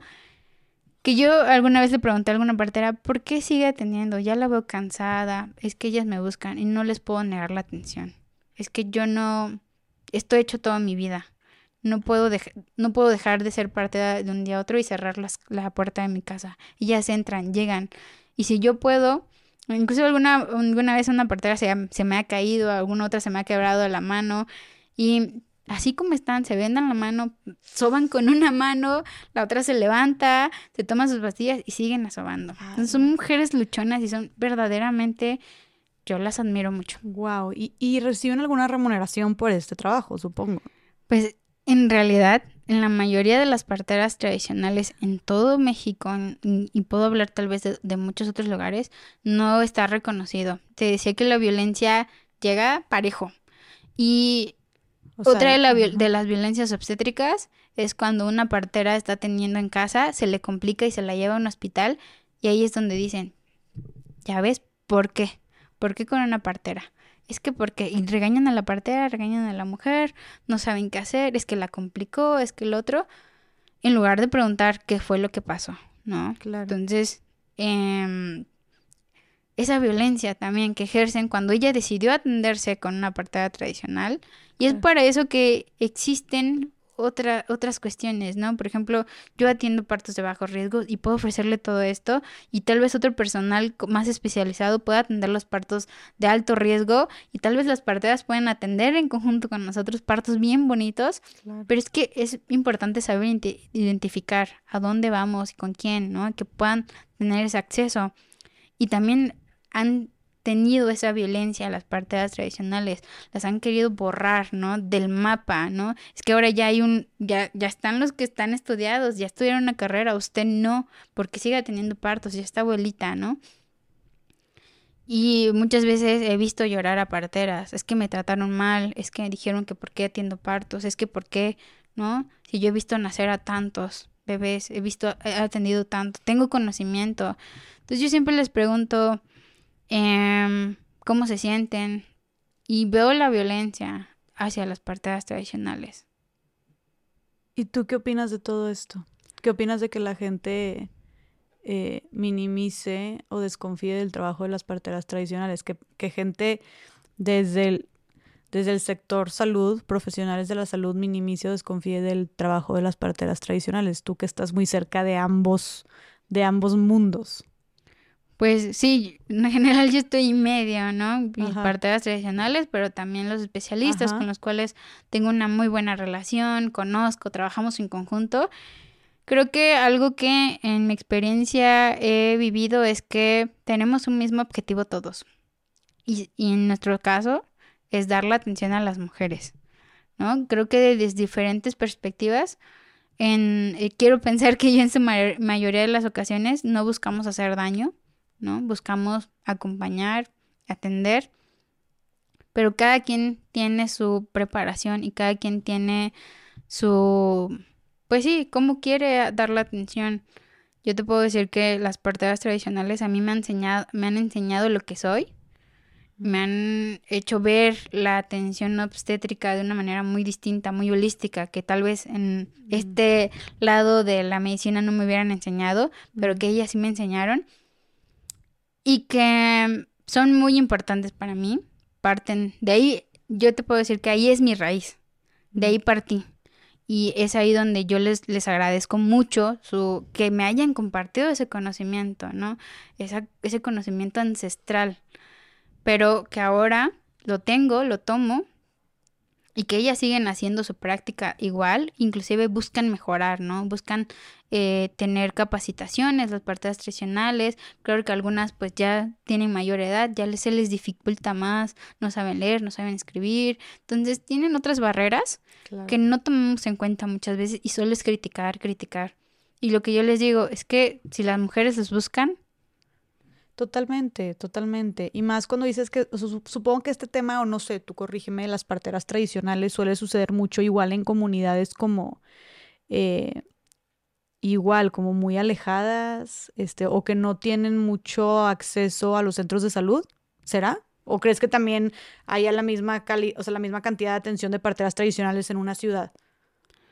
Pues realmente em, creo que sí, tiene que ver más con las comunidades. Sin embargo, yo lo puedo notar, mm, ahora que nosotros ya estamos ahí, eh, muchas veces ellas quieren compartir las tradicionales. Como quiera se quieren que seguir. Claro. Y también, ahorita que justo que hablamos donde cuando se pone en duda como esta capacidad eh, o conocimiento de las parteras tradicionales por parte de especialistas, eh, ¿cuál sería el éxito, o sea, como los casos de éxito de partos de las parteras tradicionales?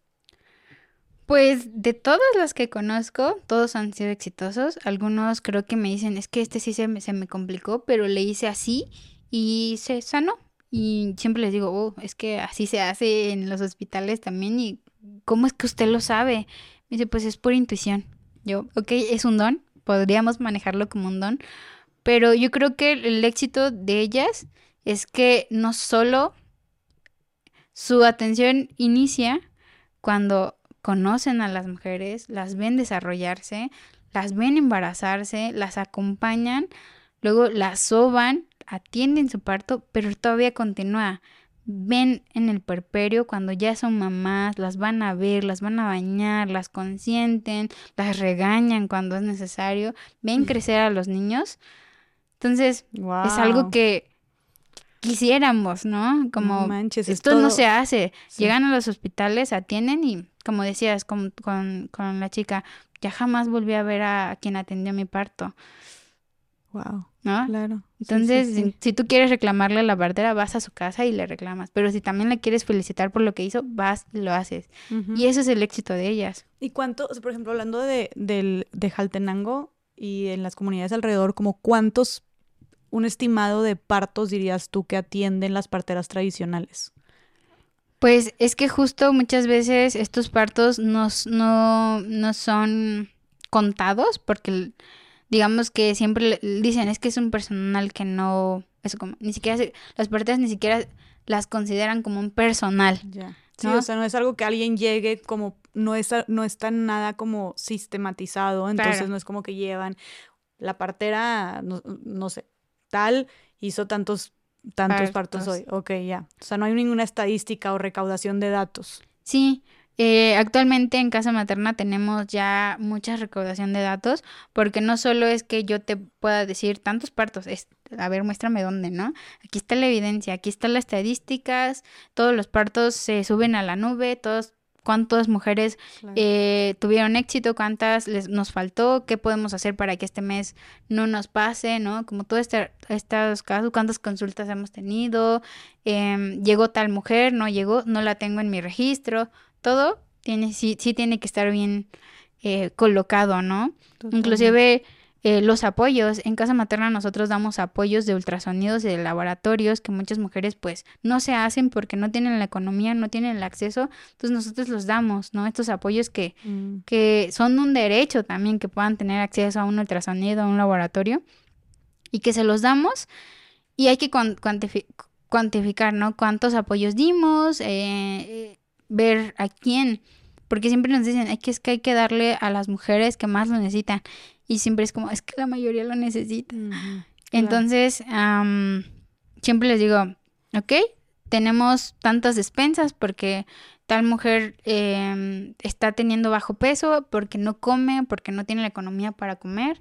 Entonces hay que apoyarle con esta despensa para que su surta en un mes y en otro mes hay que darle una nueva despensa. No tiene ultrasonido, hay que mandarle a hacer su ultrasonido. Eh, hay que conseguirle vendas de compresiones tal vez por los pies para que no se les hinchen, etcétera, etcétera. Entonces todo esto también está en estadística y realmente de partos de, par de las parteras tradicionales es que llegan bastante. A veces ellas ya de, que no quieren atender partos muchas veces porque están cansadas, hay algunas que sí siguen atendiendo partos y que se avientan tres turnos de lo de nosotras, por ejemplo, así seguido. No manches. Porque la atención de ellas es desde que llega hasta que sale. Claro, o sea, es algo como mucho más completo. Claro, entonces... Todo el proceso. Todo el proceso. Que en una partera profesional también te enseñan, también hacemos eso, desde que conoces a la mujer eh, hasta que inicia su trabajo de parto, tienes que estar ahí escuchándola activamente. ¿Qué necesitas? Vete a caminar, ¿qué quieres de comer? Ser esa persona que las va a consentir, pero que también va a acompañarlas en ese proceso. Que Ajá. Y muchas veces las parteras ya nada más llegan como, es que ella quiere atender su parto conmigo, eh, yo la voy a acompañar, pero si me ven que como que ya me cansé como que eh, al final ella decide que una de ustedes, pues van una de ustedes. Y mm, el, el éxito es trabajar en conjunto entre parteras tradicionales, los profesionales. Inclusive yo te puedo decir que ha sido tan exitoso esto que personal de otras áreas, ya sea médico, enfermera, eh, digamos que todo, todo aquel personal, pediatría, especialistas, ya conocen cómo trabajamos, inclusive ven a las parteras que llegan a los, a los, al hospital en donde estoy y las pasan, ya las conocen, ah, partera, ¿cómo está? Las eh, respetan, las respetan, su trabajo, las reconocen. Las reconocen. Y ellas siempre me dicen, es que aquí, que aquí me atienden bien, pero voy a otro lado con otra mujer y no, me cierran las puertas, las regañan a ellas, luego van y me regañan a mí, y yo ya no sé qué hice mal. Las parteras dicen eso. O sea, en el centro materno de ustedes que están sensibilizados y trabajan en equipo con las parteras, sí las tratan bien, pero en otros centros de salud no. Sí, sí, sí, sí. Entonces, este... Pues este estigma, ¿no? Sobre la la, por parte de especialistas sobre la medicina tradicional, supongo. Sí, sí está muy, muy, muy estandarizado, muy jerarquizado inclusive. Mm, claro, totalmente. Sí, ¿no? De, pues que yo estudié y tú no. Claro. Eh, la pelea de egos muchas veces, pero es agradable ver que en donde estamos y y el equipo de casa materna, todo en general, todo el equipo de compañeros en salud, desde quien está en, digamos que en compras, desde que está en, en no sé, quién es el conductor, quién, cocina los alimentos, quién está en las oficinas de recursos humanos, em, derecho a la salud, acompañantes, comunidades, todas estas personas hacen que nosotros, Casa Materna, también estemos pues fuertes, que nos que podamos tener las herramientas para atenderlas y que las parteras ahora se integren, ¿no? A este, a este modelo que no es que ahora se integren, ellas son las que estaban desde un principio y nosotros llegamos a reforzarles lo que ya hacían. Totalmente. Y eh, es muy agradable eh, poder comentarles que lo que nosotros buscamos es que ellas puedan ser reconocidas y que es tanto el amor que tienen a la partería que muchas veces no cobran. Solo las mujeres llegan con un gallo, con unos huevitos, atienden partos y atienden, este, mm, se van las mujeres. O sea, las mujeres que quieren que las atiendan como paga, este, o algo simbólico, es como esto que dices tú, un gallo, unos huevos, y entonces las, y las parteras reciben eso y las atienden. Sí, wow, o sea, literalmente sí es como una vocación, podría decirse. Realmente es algo muy bonito y mm, yo siempre les digo, es que ustedes pues no tienen algo más eh, que donde puedan obtener su economía, de eso viven. necesitan que puedan tener estos recursos, que les puedan pagar, ¿no? Sí, porque la verdad suena muy bonito esto, como, ay, qué lindas que lo hacen por vocación, pero a ver, pues es su trabajo y eso deberían de recibir una remuneración, o sea, que se reconozca su trabajo de, de manera formal, vaya. Lo mismo pasa con las parteras profesionales, ¿no? Es que son parteras, ¿no? El simple hecho de parteras, pero estudiamos, ¿no? Yo en mi caso creo que en si te soy sincera, yo no recibiría el sueldo que recibo tal vez aquí, que sí respetan mi profesión a otro lado, que puedan fácilmente menospreciarla y fácilmente en algún momento alguien me dijo, "¿Vienes aquí a tener partos o a sobar? ¿Vienes aquí a tener partos o a hablar con la mujer?" Y yo no puedo atender un parto si no hablo con la mujer y si no la escucho. Eso tendría que ser de cajón que podamos estar ahí. De que esto es parte de mi trabajo, pero no lo ven como tal. Claro. Que esto nos lleva al tema que está relacionado con la medicina tradicional también y que supongo que aprendiste mucho de las parteras, que es el tema de, y este nuevo, bueno, no, no nuevo, pero que se está escuchando más últimamente de los partos humanizados, ¿no? Que es algo, que, que, esto del parto humanitario es algo que tú promueves muchísimo, ¿no? Y del cual aprendes también bastante, pues a las parteras tradicionales. ¿Nos podrías decir qué es el parto humanitario y cómo se diferencia del parto, pues de los demás partos, de los partos que comúnmente conocemos? Sí, pues creo que eh, la, el objetivo de este modelo y de esta atención es poner a la mamá, o sea, la mujer, que sea la protagonista de su atención, ¿no? Tanto mamá y bebé, que puedan ponernos, poder ponerlos en el centro y ahora sí partir de ahí para su atención, que ellas puedan decidir, que puedan ser autónomas, que tomen otra vez este, su poder de parir, de ejercer, de hablar, ¿no? De decir, oye, esto no me gusta, esto sí me gusta, que en sí este es el objetivo y la diferencia es que yo ahorita en mi experiencia viendo los dos, creo que puedo decir que en los dos he aprendido mucho. Creo que en, mi vida he tenido maestras tradicionales, pero también maestros eh, ginecólogos, maestros de enfermería, maestros eh, de trabajo social. En sí, creo que todos han sido buenos maestros, en, alguna manera todos te enseñan algo, ya sea malo, lo bueno, y pues tú decides qué, qué tomar, ¿no? Y mm, creo que es la atención que damos, es un, es un poquito más acompañada, la del parto humanizado es, es más centrado en ellas y no solo termina cuando ya tienes al parto, ¿no? No, no termina ahí. Viene la lactancia materna, si ellas desean consejería, viene la consejería y en qué momento dárselas, viene el acompañamiento, eh, hablar, ¿no? No solo es, ok, ya, ya tu parto, pues ya vete a dormir o ya hay que ir a dormir. Es estar ahí, cómo te sientes, acabas de convertirte en madre o tal vez ya lo eres, ¿no? Ya, ya, ya eres mamá, pero ahora eres mamá de otro bebé, ¿no? Es, otro parto el que tuviste, ¿Cómo, ¿qué cambio sientes? recordarles que ellas son mamás, pero también tienen el derecho de, de sentirse tristes tal vez y que cuando lo sientan, que puedan ver casa materna, que puedan ver a, verme a mí, ver a, mis compañeras parteras profesionales, a mis compañeras que están conmigo, que somos, estamos ahí para ellas, para escucharlas, y si en algún momento no forma parte de mis competencias o hay algo que me, que me está rebasando, poder dirigirla o poder acompañarla a que otro personal de salud, otra partera tradicional, profesional, médico, enfermera, somos un equipo, ¿no? Em, yo no veo en sí que podamos dividirnos, que pueda decir, pues, ¿no?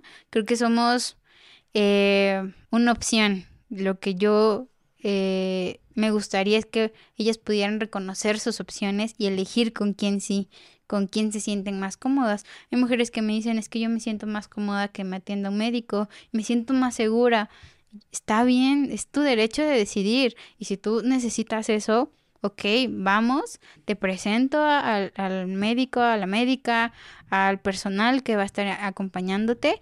Ok, vamos de la mano, ¿no? Te la dejo, ok, va, hasta aquí terminó. Pero si tú necesitas en algún momento que yo pueda verte, aquí estamos. Ok. Entonces la, la diferencia sí es una estrecha, lo hemos hablado dentro de todo, todo este tiempo lo, estamos hablando. Sí, o sea, todo lo que hemos dicho durante el episodio que tú decías, ¿por qué no les preguntan esto? ¿Por qué no les informan? ¿Por qué no les avisan? O sea, todo eso y, el cómo, y el cómo dices, tú tienes que acercarte y decirle eso, tienes que informarle, tienes que preguntarle. Todo eso forma parte de un de lo que se conoce como el parto humanizado. Sí. Ok. Y lo otro que también cabe recalcar es que actualmente ya hay hospitales en, en de partos humanizados, ya cada vez se está viendo más, pero ahora hay que ver cómo se está haciendo, quién está atendiendo esos partos humanizados, ¿no? Que lo está atendiendo a un personal de salud que no está formado, que no tiene las características, que probablemente para ser partera y para estar en este modelo te tienes que capacitar. Es lo mismo que un día a mí me llegue un fracturado o que me llegue eh, una tos o que me llegue, no sé, algo de medicina de general y que yo la atienda, ¿no? No son mis capacidades, no, no, estoy capacitada para eso, no puedo. Lo mismo, otro personal de salud que quiera atender partos con el modelo se tiene que capacitar porque eso es un derecho de la mujer, que la persona que la atiende esté capacitada y que pueda darle calidad también. Entonces, esa parte es donde yo les digo, ok, ahí, ahora ya tenemos aliados, yo tengo a... conozco a, personal de salud de los hospitales, de privado, público, del sistema, que son aliados, que ya estamos trabajando, ¿no? Que ya nos ven como un equipo, que no es, es que la partera ya vino a hablarme de, de masajes y vino a hablarme cómo voy a atender yo un parto cuando yo estudié tantos años y aparte hice una especialidad, ¿no? Y es no, yo vengo a, a aportarte, no vengo a, quitarte, yo solo estoy aportando y no se trata ni de ti ni de mí, se trata de las mujeres, se trata de ellas, de individualizarlas. Entonces, Em, me, me, gusta mucho poner a los, a los dos modelos, sin embargo, sí creo que el parto humanizado en estos momentos se está dando, cada vez estamos llegando, estamos teniendo más lugares en donde podamos hablar, hay cada vez formándose más parteras profesionales.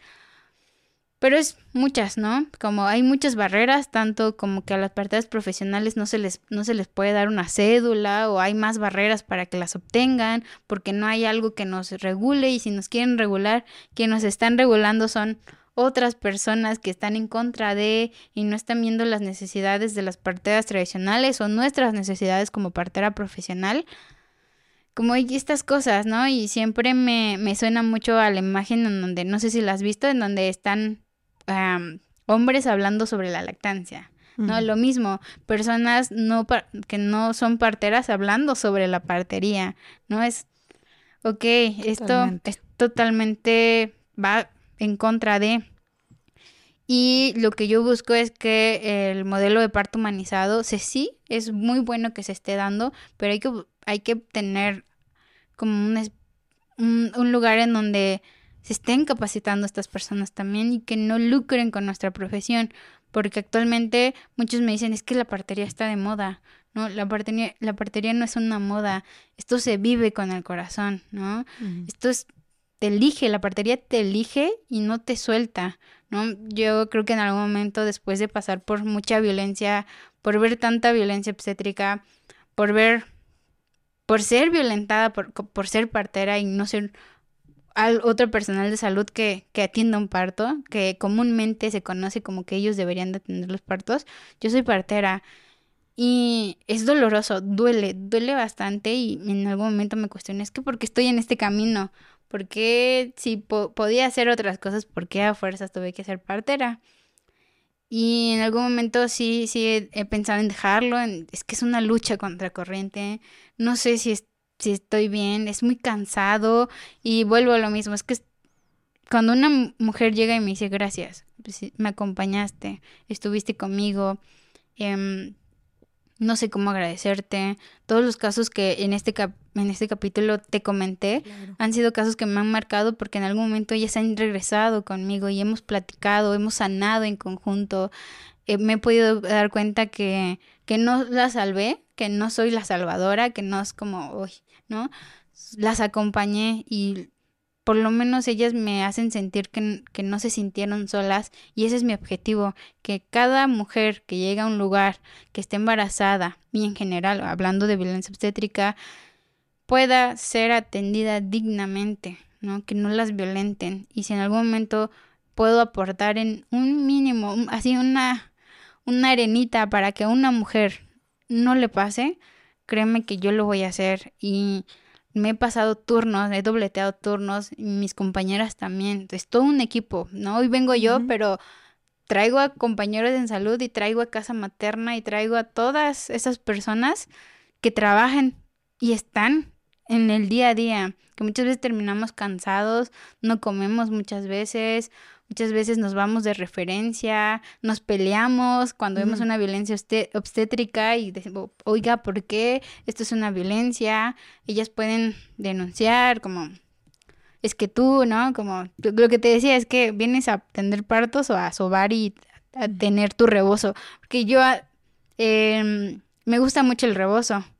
Y es otra manera que me enseñaron las parteras tradicionales para acomodar bebés, mantear, la sobada, Em, el cierre de cadera, el cierre de ciclos, que eso me lo enseñaron las parteras y que tal vez en un sistema yo no podría haber aprendido eso y no podría llegar con mi rebozo a una atención y hacer todo esto, ¿no? Inclusive poder compartirlo a estudiantes de enfermería, pasantes de medicina, pasantes de enfermería, em, todo aquel tipo de personal que esté laborando y esté en mi turno y esté en conjunto con nosotros, va a verlo y lo puedes compartir, lo puedes...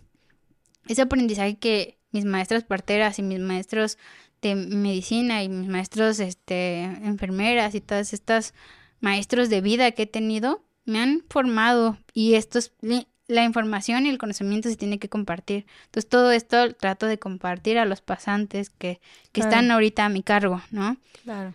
Y lo otro es que es muy bonito poder ver que hay, las mujeres llegan y nos agradecen. No, tenemos una libreta en donde nos ponen, ¿no? Como, oiga, muchas gracias, me gustó cuando me hiciste esto, me gustó cuando me validaste. Cuando eso pasa, tú dices, vale la pena, vale la pena que tal vez ocho mujeres fueron violentadas allá afuera y en otro espacio, pero aquí dos de ellas tuvieron una experiencia pues ellas lo refieren así, ¿no? Y si en algún momento decían como es que hay que llevarlo a, un análisis de calidad, yo les decía, por supuesto que sí, solo que quien tiene que dar esa calidad son las mujeres, porque ellas son las que atendemos, ¿no? No puede venir alguien más y decirme cómo, cómo estoy trabajando, son ellas. Ese criterio como que lo decían ellas. Y cuando hablamos de parto humanizado, este, Adri, que ya durante todo, sin haberle puesto la etiqueta de parto humanizado, tú estuviste durante todo el episodio dándonos el ejemplo de cómo sí se deben de tratar los partos las mujeres. Em, ¿Qué beneficios dirías tú que tendría, o sea, que tiene para la salud física, emocional, psicológica de las mujeres que las atiendan a través de partos humanizados? Pues creo que el, el hecho de que mujeres tengan buenas experiencias en un momento tan maravilloso, esto hace que en su vida sean, tengan más cosas que, que compartir, ¿no? Eh, me he platicado con estas mujeres y me han dicho, es que yo no entiendo por qué las personas o otras mujeres dicen que los partos son horribles y el mío fue bonito, ¿no? Y mm, siempre les pregunto, como, yo sí sé por qué, pero qué bueno que el tuyo fue pues agradable y muchas gracias por confiar en mí, ¿no? Por permitirme a mí, para mí es un honor poder acompañarte en ese proceso que tal vez yo pueda atender otros partos, pero tú no vas a volver a tener ese hijo, ¿no? Tal vez te puedas volver a embarazar en otro momento de un bebé distinto, pero este, este momento que viviste, que me diste la oportunidad de acompañarte, gracias, ¿no? Es un honor para mí que me, que haya, me hayas hecho formar parte de esta de este momento y que yo tal vez lo recuerde vagamente en algún momento porque me voy a ir con otras mujeres a atención de parto, pero tú no vas a olvidar este momento, ¿no? Y sea bueno o sea malo, las mujeres no lo olvidan y pueden tener tanto un trauma grande que sea difícil de tratarlo, que sea difícil de disolverlo, que sea difícil en todos los aspectos, a una experiencia muy bonita que muchas veces me dicen, ay, cuando, cuando me vuelva a embarazar voy a venir otra vez contigo. Y yo, mm. o sea, sí, mm. pero llévatela tranquila. Vamos despacio, cuando tú decidas, pues aquí estaré. Pero eh, sí, hemos tenido eh, mucho por parte de ellas, muchos agradecimientos. A veces creo que mm. no podemos que todos los casos sean exitosos, no te puedo mentir, todo lo que atendemos es maravilloso y tratamos, pero hay momentos en los cuales, pues, como los casos que te conté que me marcaron, pues no puedo, ¿no? Cambiar la situación, tampoco puedo cambiar la historia o, muchas veces la vida o cómo viven las mujeres, pero si en algún momento podemos aportar, pues lo vamos a hacer. Me encanta y creo que lo están haciendo increíble. Y antes de empezar a concluir, este, Adri, yo quiero preguntarte como, ¿qué, o sea, cuáles crees tú que atiendes a tantas mujeres todos los días que están eh, embarazadas o que están a punto de dar a luz y que tienes tantos partos también todos los días, estás tan relacionada con este mundo, ¿cuál consideras tú que es la necesidad más grande que tienen ahorita las mujeres durante su embarazo y su parto? O sea, ¿qué es lo que necesitan las mujeres? Ser escuchadas, que puedan expresar sus necesidades. Eso es lo que necesitan las mujeres, ¿no? Que puedan tener espacios seguros en donde puedan tener a sus bebés, que puedan contar con, con las personas, que puedan confiar en nosotros, que no tengan miedo y... Wow, ser escuchadas. Qué cabrón. Sí, es algo, que... Y que, que, que, también la verdad, a ver, no, como que le llamamos parto humanizado, pero pues no le veo, o sea, como no veo tan complicado que pues los especialistas, este, profesionales de la salud puedan simplemente como capacitarse o sensibilizarse ante estas necesidades de las mujeres. O sea, el, oye, poder preguntarles, el poder informarles de sus derechos, el eh, poder avis o sea, el poder avisarles, ¿no? El, tener cuidado, el tener tacto, sensibilidad, prudencia, humanidad, respeto, o sea, como que, vaya, siento que hablamos como si, obviamente está súper chido el concepto del el, parto humanizado, pero es como, de repente lo viéramos como, o sea, siento que sea como un concepto como totalmente diferente y es como, nada más es más humano, ¿me explico? O sea, no, no creo que sea tan difícil, o tal vez sí, pero adaptar este modelo de atención que pues simplemente como su nombre lo dice es más humano y que lo puedan replicar profesionales de la salud, o sea, no lo veo como muy descabellado, que tanto les costaría realmente como pensar que simplemente la persona que tienes enfrente y que estás atendiendo es un ser humano con sentimientos, que le está pasando tal vez mal, que está nerviosa, que tiene miedo, que está confundida, que necesita información porque obviamente no estudió lo que tú estudiaste y ya está, ¿no? Y que tiene derechos principalmente. Pues creo que, como lo mencionas, y qué bueno que lo, que lo pones en este momento y que lo tocas, creo que se, a mí se me hace como muy fácil y muy, este, digamos que sale del corazón, que se pueda hacer y que ojalá se siga haciendo, ¿no? Que sean tratadas dignamente. Sin embargo, entre más lo pienso y entre más lo analizo y entre más volteo a ver la historia, mi experiencia, sí veo que, que en algunos momentos creo que yo llegué a culpar a todo aquel personal que ejercía violencia, ¿no? Yo no los podía ni ver, yo tenía un rencor hacia estas personas. Mm, llegaba un momento en el que yo ya no quería ni verlos.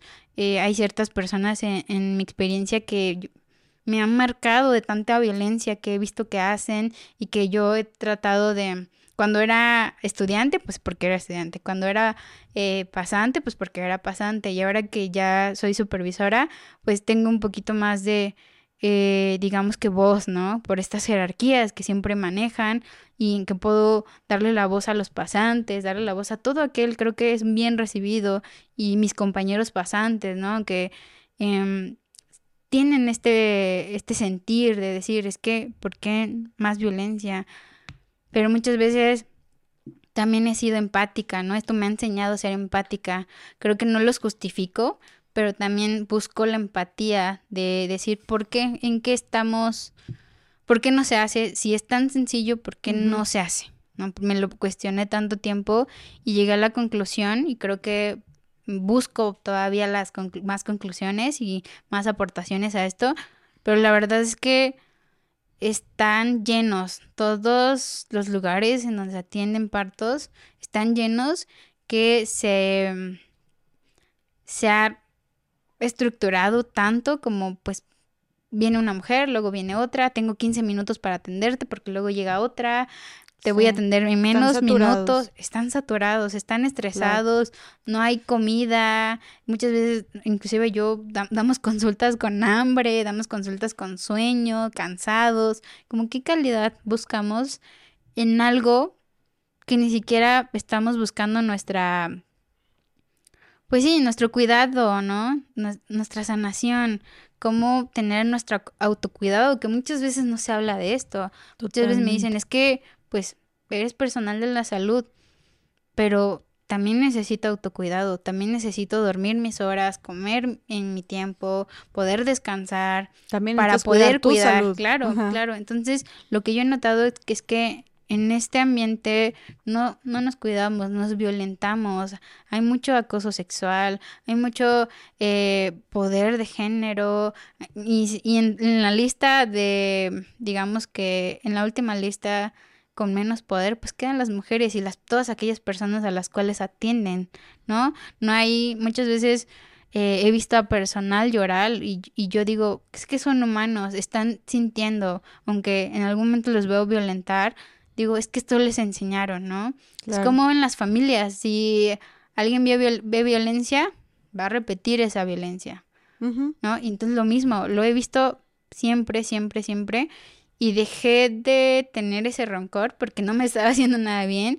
Yo ya me estaba convirtiendo así en, en así de, no, no puede ser. me cansé mucho y creo que ahora lo sigo haciendo, pero desde una manera más empática, porque el buscar que no se violenten, me violenté a mí misma, llegué al extremo del cansancio, de no dormir, de tener tanto estrés laboral, que dejé de vivir mi vida, ¿no? Y decir, pues me tengo que cuidar. Claro.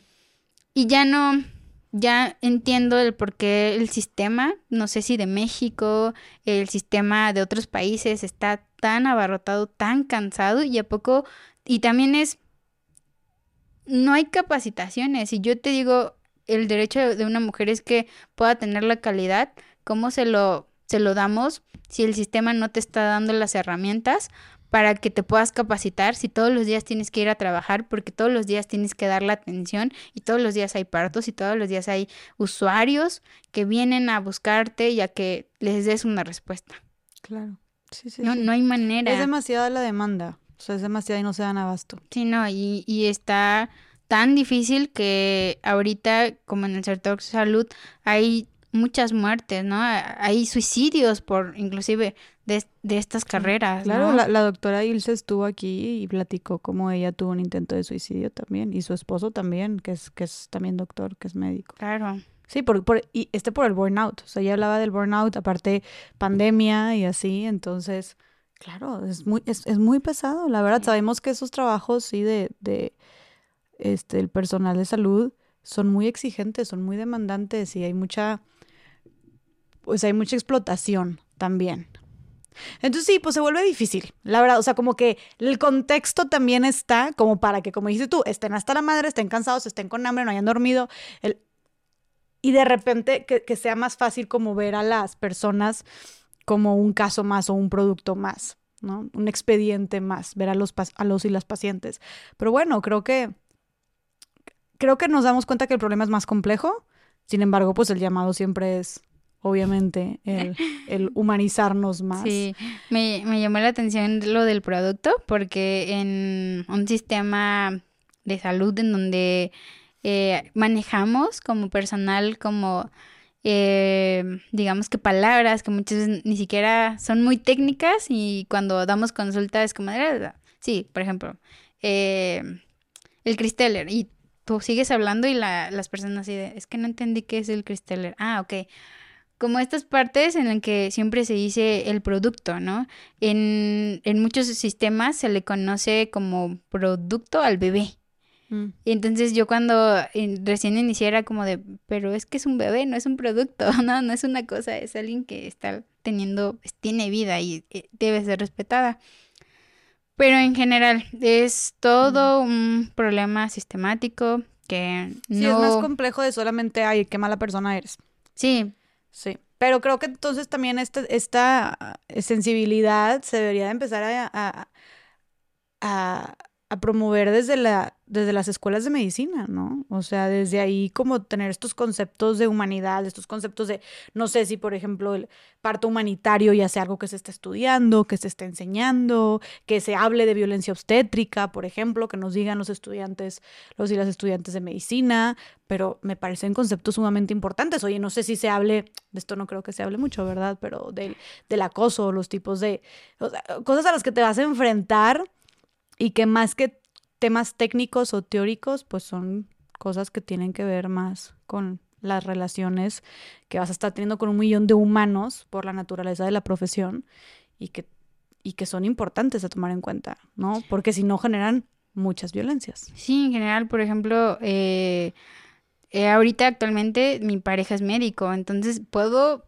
así, fue como, wow, todo lo que han vivido y todo lo que yo he visto cómo son violentados y esto va así de escalerita en escalerita y pues el simple hecho de no querer ser violentados para no querer hacer algo más para no ser violentados a mí me causa mucho ruido, ¿no? O sea, los mismos médicos? Sí, como por qué han normalizado el acoso, por qué alguien que que, que quiere hacer, por ejemplo, que quiere no sé, hacer una maestría, que quiere hacer eh, una especialidad, tiene que meterse tanto en este ámbito tan violento hacia las mujeres como lo es el acoso sexual, ¿no?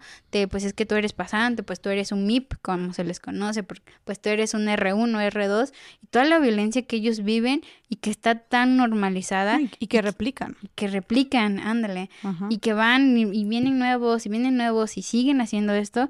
Entonces, a mí me gustaría como invitar a, a todos que puedan abrir los ojos, ¿no? Eh, seguimos hablando de violencia, pero seguimos realizando violencia, ¿no? Claro. Eh, siempre em, hablamos de la violencia física, la, violencia emocional, la violencia sexual. sexual, ¿no? Pero hablar de la violencia obstétrica es también poder abrir el panorama a todas estas violencias y si te pudiste dar cuenta, hoy el tema era violencia obstétrica, pero podemos tocar todo lo que está atrás de esto, ¿no? Y que no podemos decir, hablar de una violencia sin hablar de la otra, porque todas son importantes y en mi experiencia como partera que creo que eh, la formación, mi formación es más amorosa, es más cálida, está llena de, de amor hacia las personas. respeto. Y respeto, pero también veo que hace falta en otros lugares, ¿no? También en algún momento yo llegué, o lo que te decía, era como criticar, es que ¿por qué? ¿Por qué son tan violentos? ¿Por qué no me cabía en mi cabeza? ¿Por qué hacen esto? ¿Por qué el otro? Me cuestionaba tanto y siempre decía, es que yo no quiero trabajar en un sistema. Eh, siempre decía, no puedo, no voy a trabajar en un sistema, yo solo hago mi pasantía y que aparte como partera profesional no hay... Mm, se dicen que es una nueva profesión y que se está estudiando y que apenas están abriendo esto. Sabemos que es una de las primeras profesiones, pero no hay, yo como partera profesional no tenemos algo estandarizado, ¿no? De decir, que ya, ya este terminaste tu educación, ahora va la pasantía, como en todos los otros sectores de salud, pero nos estancamos porque no saben qué hacer con nosotros. No saben si, no saben si somos médicos, si somos enfermeras, si somos parteras tradicionales, ¿no? No, aún no nos reconocemos, no tenemos ese reconocimiento.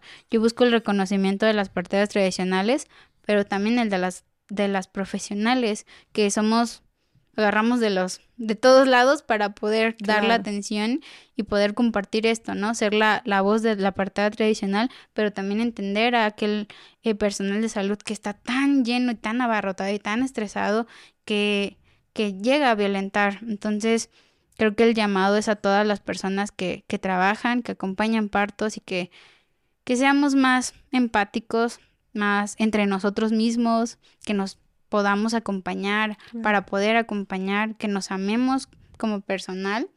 Que, no dejemos de violentar. Ajá, que no repliquen las violencias que tuvieron con ellos, porque luego dicen, oye, pues si mí me lo hago, yo lo hago también.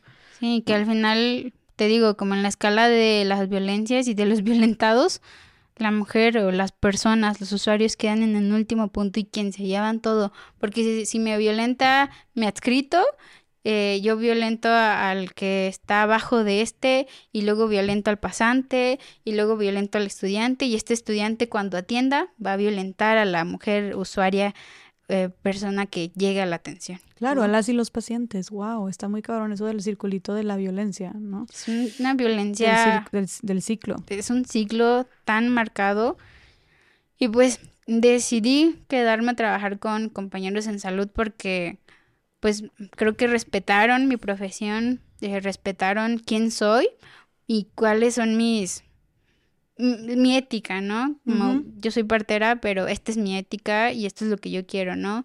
Y en algún momento atendí partos con um, de todo tipo de mujeres, individualizarlas, que todas son distintas, pero yo, yo siempre me, me critiqué a mí misma, ¿no? ¿Cómo es posible de que yo puedo hablar de los derechos de las mujeres y algunas tienen más que otros, como las mujeres que están, en, mi caso en Chiapas, no pueden tener ese derecho de una atención digna, pero las que me pueden pagar sí.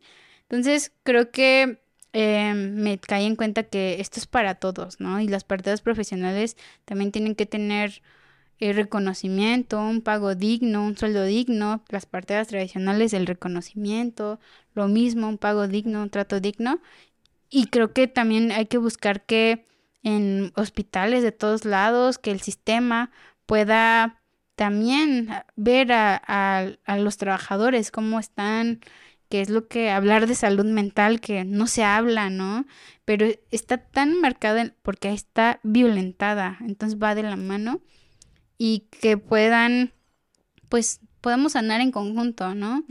el sistema nos ha hecho tanto daño a todos, todos, todos, todos, que el día de hoy yo, de todos los casos que hablé, creo que era importante para mí poder hablar de, de todas estas mujeres y que en, aún en especial, que no puedo decir su nombre, pero la llevo en el corazón y pues voy a luchar porque no haya más violencia obstétrica a esta chica de que, que mencionaste que perdió a su bebé cuando estaba a punto de nacer. Claro, y también a... Ella, es a la que te estás refiriendo. Sí, a ella, a todas las que he visto, a las que están allá afuera en estos momentos tal vez siendo violentadas, ¿no? Claro. Porque a cada rato hay parto y pues también como para que todo esto tiene como un éxito que no haya más muertes maternas, ¿no? Que cada vez no hayan más muertes maternas y neonatales.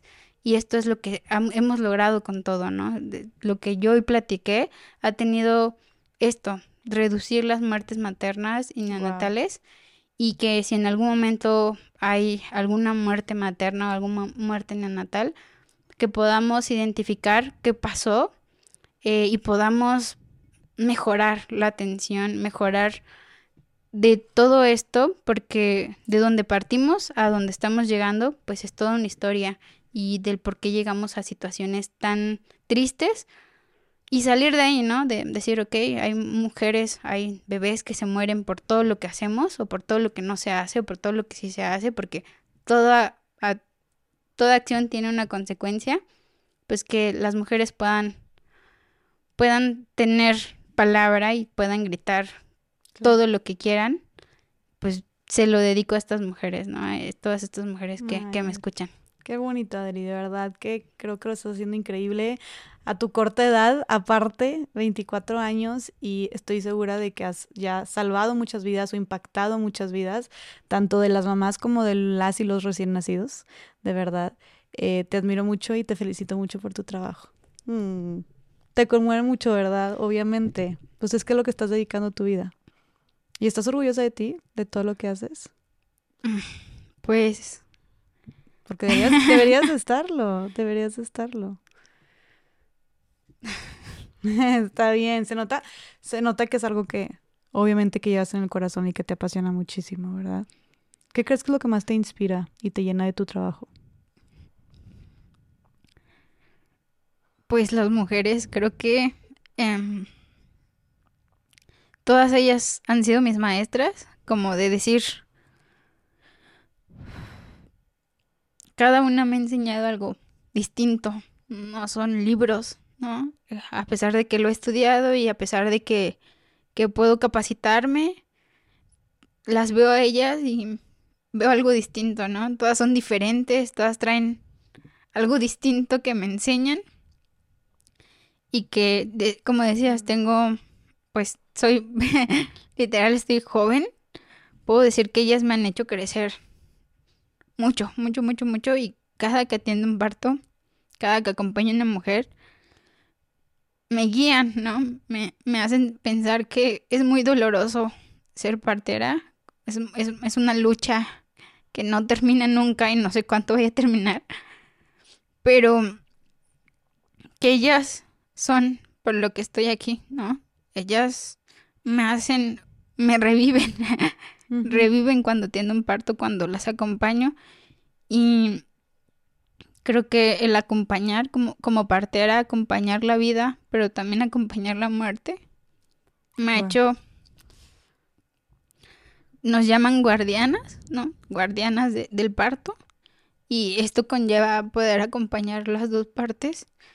Y no pensé que pudiera, ¿no? No es algo que te preparan, ¿no? Te preparan para atender partos, pero hay situaciones, ¿no? Mujeres que son, que están embarazadas por una violación, que ellas están en mi corazón porque las acompañé, sentí su dolor, ¿no? Como formas parte de... Y que es muy... Me enoja tanto poder ver que la sigan violentando. Claro. Y que no respeten sus cuerpos, sus necesidades y que puedan anular lo que ellas necesitan, ¿no? Como callarlas de alguna manera, violentarlas. Y sí, sí es muy difícil para mí. Totalmente. Y era un objetivo venir el día de hoy contigo porque traigo como las traigo en mi maleta siempre y en mi corazón, a donde sea que voy. Y si en algún momento puedo hablar de todo lo que se vive y hablar de la verdad, pues sí, lo voy a hacer. Claro, Adri, yo estoy segura de que nos has abierto los ojos para una problemática de la cual no conocíamos muchos o que tal vez ya habíamos escuchado pero no conocíamos como todos estos detalles y deja tú la problemática como todas estas medidas iniciativas, soluciones que se están tomando al respecto, o sea, todo este tema del respeto de los partos humanitarios, de la medicina tradicional, de las parteras, todo lo que están haciendo desde compañeros en salud, o sea, creo que es algo que también sí decimos, decimos está de la chingada este, este problema, pero creo que ver también a mujeres como tú y todo tu equipo detrás y todas las parteras tradicionales y las parteras profesionales y ver cómo con esta lucha, y, o sea, con esta pasión y este corazón defienden a las mujeres, defienden sus cuerpos, defienden su autonomía, defienden a sus hijos e hijas, sin que todavía haya nacido, creo que es algo que nos llena de mucha esperanza y nos llena de mucha inspiración. Y gracias, gracias en nombre de, de todas las mujeres, porque pues no solamente de las mujeres que son mamás o de las mujeres que van a dar, que van a tener un parto, que están embarazadas, creo que si avanzan unas, avanzamos todas.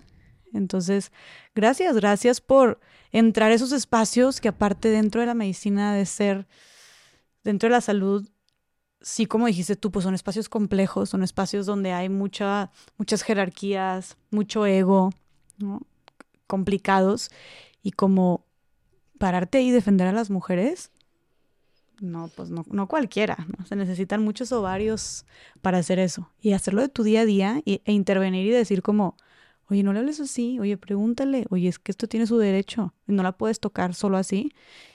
Y aparte tener, como que siento que es una combinación de sí tener esta entereza y, y esta fuerza para intervenir y al mismo tiempo ese corazón que tú tienes, que se necesita también para acompañar y para abrazar y para ayudar a sanar o acompañar a sanar, ¿no? Entonces, pues Adri, de verdad que yo que eres, eres una guerrera en, eres una guerrera en el área de salud y por todas las mujeres eh, que están en procesos de embarazo o que están también a punto de la luz. Y es muy padre, es muy bonito, es un honor para mí coincidir con mujeres como tú. Muchas gracias. Mm. Y te deseo toda la fuerza porque me imagino que como dijiste tú, no ha de ser cualquier cosa. O sea, me imagino lo cansado, pesado, desgastante que ha de ser. Uno, ayudar a acompañar, a traer vidas al mundo. Eh, más si dices que atienden más de 700 partos al año. Y aparte, hacer esta lucha constante, diaria contra la violencia obstétrica. Estar, estar señalando como estas violencias, discriminaciones, eh, negligencias en el área de salud, pues es una lucha que ha de ser muy cansada.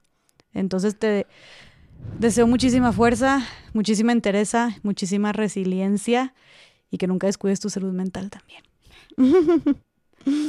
Oye, Adri, ¿qué nos podrías recomendar a todas las personas que nos están escuchando? Que podamos desde lo individual, siempre nos gusta irnos aquí con pequeñas tareitas.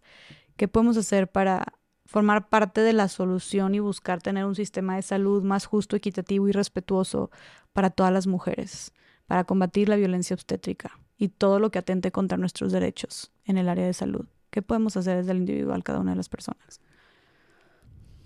Pues creo que tener, eh, sí, abrirnos a nuevas, nuevas opciones, ¿no? ser, conocer, ¿no? Eh, poder, muchas veces hay muchas personas que con lo que conocieron, con lo que los enseñaron, se quedan y esa es su realidad, ¿no? Y creo que es respetable sin embargo, poder ver las realidades de todos, poder ver el, aquí y el ahora y tener ese, esa capacidad de decir, ok, tal, es muy probable que, que pueda yo reaprender algo nuevo, ¿no? Que yo pueda volver a, a dar una atención que tal vez en estos momentos es adecuada, pero poder mejorar, siempre poder mejorar y no quedarnos en donde estamos, ¿no? Y que las dos partes son importantes, ¿no? Y que, que nos puedan ver a nosotros como aliados, ¿no? Como, como equipo, como, lo que somos, un equipo y que cada quien desde su trinchera yo sé que está haciendo algo. Yo hoy siento a todas mis compañeras parteras de allá afuera, a todas mis compañeras eh, tradicionales, pero también siento a todo el sistema, ¿no? Tan cansado, tan agotado, pero aún más a las mujeres violentadas en todos los sentidos. Aquellas mujeres que pues ya su vida no regresó a ser la misma, a las mujeres que tal vez fueron a atender su parto y no regresaron a su casa, ¿no? A los bebés que se quedaron sin su mamá, a los bebés que, que fueron violentados, a todos ellos, ¿no? El, el vernos, ¿no? Yo les invito que puedan analizarse, ¿no? Todos, absolutamente todos. Mm qué es lo que están haciendo para mejorar y que no se queden calladas, que puedan ya no normalizar la violencia en todos los casos. Hoy pongo una más, que es la violencia obstétrica. Son muchas, pero que nos dejemos de violentar, Creo que ese sería el mensaje que yo pueda enviar a todas las personas y que regresemos a, a ser más empáticos con todos, con el ambiente, con los animales, ¿no? Porque pues de ahí partimos y es nuestra casa, este mundo. Y pues de alguna manera estamos entre todos violentándonos y yo deseo que ya no haya más violencia. Adri, y para ahora sí terminar de que quede muy claro qué es la violencia obstétrica y que tú tienes derecho a mayor atención, que ese tipo de tratos es, una, es un atentado directo contra tus derechos humanos.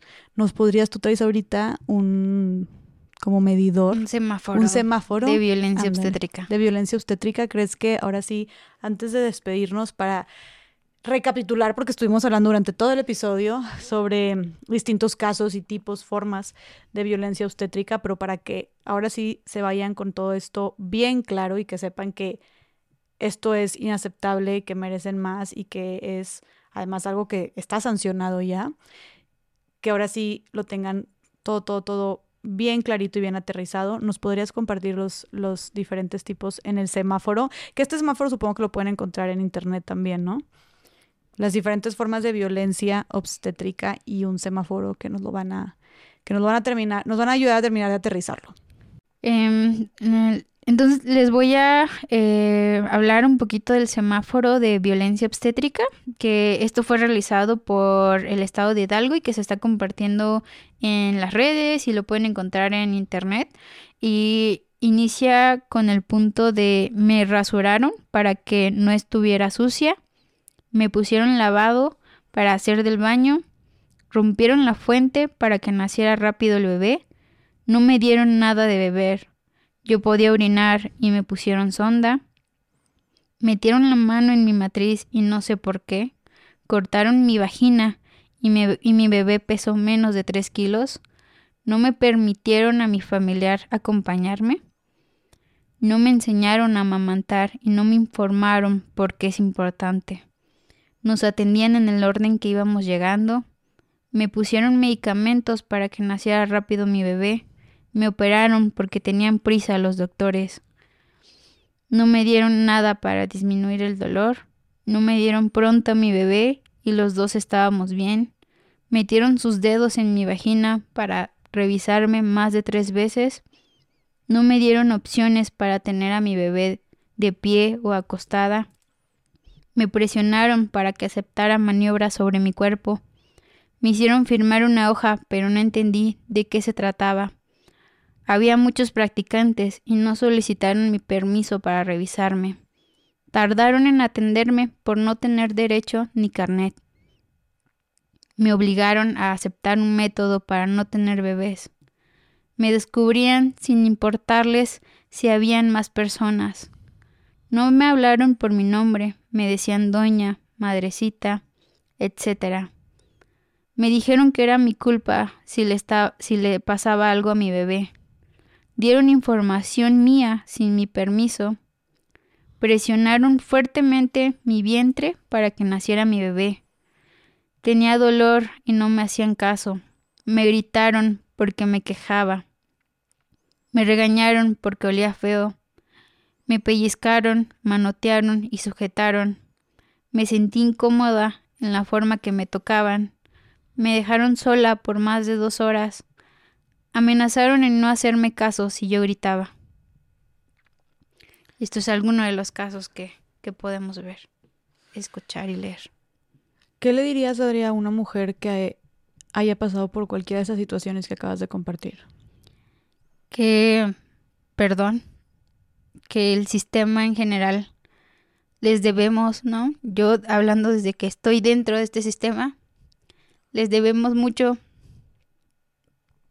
a las familias que, han pasado por esto y a las mujeres que, que han sido violentadas en un momento tan especial. Perdón. Creo que no hay manera de poder solucionarlo, ¿no? No hay manera de disolver todo lo que han vivido. Pero ojalá puedan sanar ojalá puedan gritar y hacer escuchar esto, ¿no? No están solas. Es difícil saber cuántas mujeres han sido violentadas y cuántas personas han pasado por esto. Familias, bebés. todos, ¿no? Creo que si mi voz escucha, poder pedir perdón. Y que en algún momento tengan la oportunidad de, de hablarlo, ¿no? Claro. Y poder compartir su experiencia para que ninguna más pase por esta violencia, para que podamos prevenir y que tengan o les regresemos su autonomía de su cuerpo y que puedan gritar y decir no, ya basta. Y que no solamente pides perdón, Adri, sino que además tu trabajo diario se está encargando de que esto cada vez pase menos. A través de tus acciones también estás buscando erradicar todo esto. Y ahora, Adri, para las personas, las mujeres que, que están embarazadas, que apenas van a tener su parto, ¿qué les dirías? ¿Qué consejo les darías? Que escuchen su cuerpo, que son poderosas, que son dueñas de su cuerpo, que saben que el parto es fisiológico y que sean empáticas con ellas también. Que sean empáticos con su cuerpo, con su bebé, que no se presionen. Que al final van a tener las opciones y que lo que decían, decidan ellas está bien, que confíen en ellas, en su cuerpo y que no se dejen violentar. Totalmente. Que tienen derechos y ya los compartiste también. ¿Cuáles son esos derechos?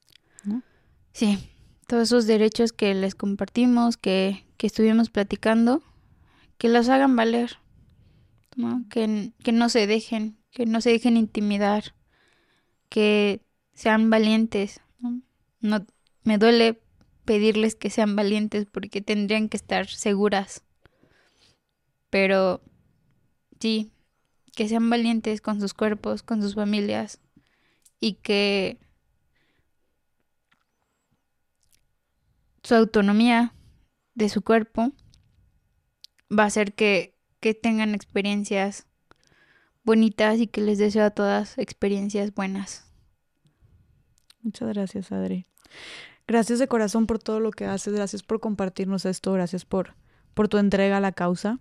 Eh, la violencia obstétrica ha sido un tema que mucha gente nos ha pedido y que se ha interesado y creo que no pudo haber habido mejor persona que tú, que se nota toda tu entrega eh, y tu amor por la causa para venirnos a compartir y a ilustrarnos sobre todo lo que está sucediendo ahora sí que en todos los estratos sociales, en todas partes del país, hasta en las comunidades más alejadas en la Sierra de Chiapas, por ejemplo. Gracias por tu lucha, Adri, gracias por tu conocimiento, por compartirlo, por no darte por vencida en las mujeres ni en sus bebés.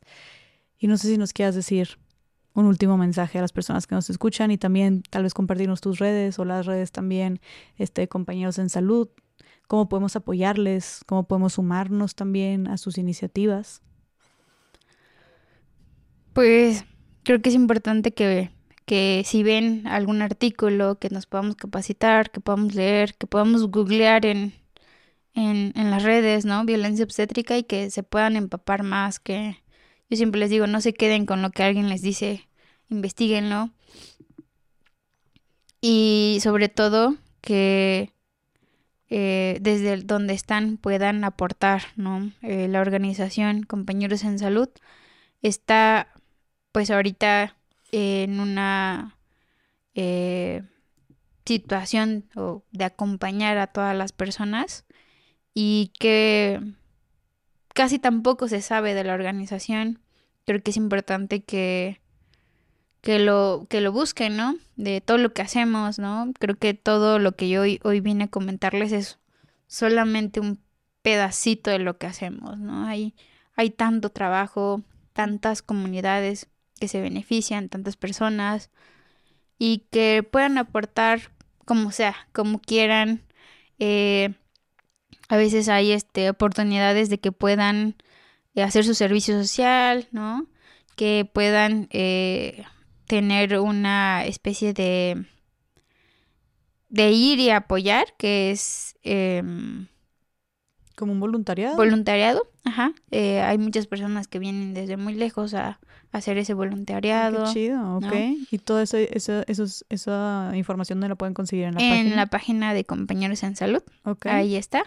Donativos también supongo. Todo, todo lo que pueda llegar es, es bien recibido porque pues no, no estamos, estamos al límite, digamos, como personas que quieran trabajar también, ¿no? Como en el, en el, hospital nos hace falta un ginecólogo, un anestesiólogo para poder mejorar la calidad y que ya no tengan que ir a otro lugar y gastar dinero, por ejemplo, las personas, ¿no? O que disminuyamos la violencia en ese, en ese momento. Eh, que, que todo, todo es bien recibido, todo, todo, todo absolutamente todo. Eh, ahorita somos una organización que inició siendo muy pequeña, ahorita ya es mediana, pero la población sigue creciendo y ya no nos estamos dando abasto. Entonces, si alguien quiere o le interesa eh, conocer la página, trabajar con eh, ustedes, trabajar con nosotros, aportar en, en como puedan, ¿no? Como tengan el, el incentivo de hacerlo, va a ser muy bien recibido. Y decirles que, compañeros en salud es de las mejores cosas que, me ha pasado a mí y que el objetivo es muy bueno, pero eh, necesitamos crecer y tener mejores oportunidades. Totalmente. ¿Nos podrías decir la página de nuevo? O sea, es www. Ah, arroba compañeros en salud en Instagram y en Facebook con N, supongo, ¿no? En lugar de ñ. Sí. O sea, compañeros en salud en Instagram y en Facebook. ¿Y tienen una página web? Es www.compañerosensalud.mx. Perfectísimo. Pues bueno, ahí dejamos todos los datos para la gente que quiere hacer voluntariado, hacer alguna donación, ver cómo pueden este, aportar. Y yo supongo que el voluntariado puede ser ir o también desde lejos, ¿no? de alguna manera para no sé, administrar comunicación, etcétera. Supongo que se podrá, ¿no? Sí, claro, y también si, si no están en, en México, hay otros lugares donde pueden aportar. Ah, porque es internacional. Ajá, y pues estamos en muchos lugares en, a, a favor, ¿no? De seguir acompañando a personas que más lo necesitan y que eh, nos permitan eh, estar en sus comunidades también, respetando su cultura.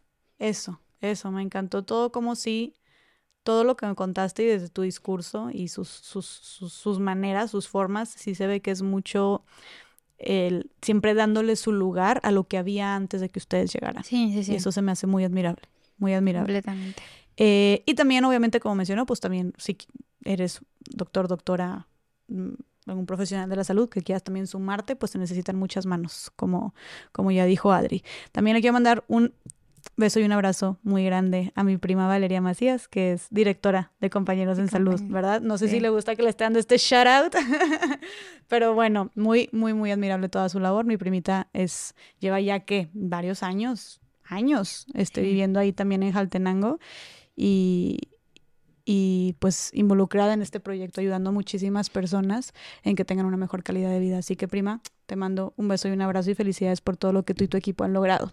Y bueno, pues ha llegado el momento de despedirnos, Adri. Te agradezco muchísimo eh, este tiempo. Gracias por darte la vuelta hasta acá. Gracias, Paula, también por acompañarnos. Está por allá del equipo de comunicación de Compañeros en Salud. Em, gracias por todo lo que hacen. De verdad es muy admirable. Eh, sí son de esas cosas donde cuando dices, es que todo está de la fregada, y lo dices, bueno, pero es que hay gente haciendo cosas grandiosas en lugares donde muchas personas ni siquiera voltean a ver, ¿no? Y desde una forma muy respetuosa. Entonces, es muy admirable, me fascina coincidir con mujeres como ustedes. Eh, y gracias por darse, no solamente por su lucha, insisto, insisto, de verdad, o sea, yo sé que hay más con todo el trabajo que ya tienen, con toda la demanda, la saturación, que se hayan tomado el tiempo de, de venir acá, Adri, de las cuatro horas de la sierra y volar, y luego aquí en Ciudad de México, y que te quedaste todo el día de hoy, y luego mañana vuelves, de verdad, pues gracias por este compromiso de llevar este mensaje de respeto y no violencia eh, y cumplimiento de los derechos de las mujeres por todos lados. Gracias por ese compromiso y ha sido un gusto tenerte aquí. Gracias a ti. Saludos a Chiapas y a mis compañeras de casa materna. Saludos a los compañeros de casa materna, a las parteras profesionales y tradicionales. Sí. a ver cuándo me doy la vuelta para allá. Por favor, estaría increíble. Me encantaría. Ya me ha dicho, vale, mi prima, que, ay, oye, vente para acá. Y yo, ay, pues sí, a ver cuándo voy, a ver cuándo me echo la vuelta. Pero de verdad sí me encantaría. De verdad, sí, más después de todo esto que me contaste, yo me quedé así de que ah, tengo que ver esto en persona. Sí, Pero... conocer la casa materna, ha crecido increíble. Totalmente. Es un lugar muy, muy bonito. Claro que sí. Y conocer la cultura de la comunidad, todo, no, me fascinaría. Pero bueno, pues ya veremos qué sucede. Eh, cuéntenos qué les pareció el episodio, si ya habían escuchado sobre la violencia obstétrica, si de repente tal vez no sabían que ustedes habían sido víctimas de esto y, que, y que, se dieron cuenta y darse cuenta también puede empezar a, ser de alguna manera pues sanador, ¿no? Y compártenselo también a personas, este, amigas, hijas, lo que sea, que estén embarazadas, que estén a punto de tener un parto, para que sepan, se enteren de los derechos que tienen y que pueden exigirlos, ¿no? También, obviamente, como siempre decimos, profesionales de la salud, eh, para que nos sensibilicemos, se sensibilicen cada vez más con todos estos temas, que desgraciadamente, como siempre decimos aquí, pues la violencia a las mujeres está, ahora sí que toca todas las esferas, todos los ámbitos, en todos los niveles, y este es uno más. Y para combatirlo hay que seguirlo hablando y visibilizando. Muchas gracias por estar aquí, gracias por todo su tiempo. Les mando un abrazo súper fuerte, como siempre, y nos vemos en el siguiente episodio de Más Allá del Rosa. Bye.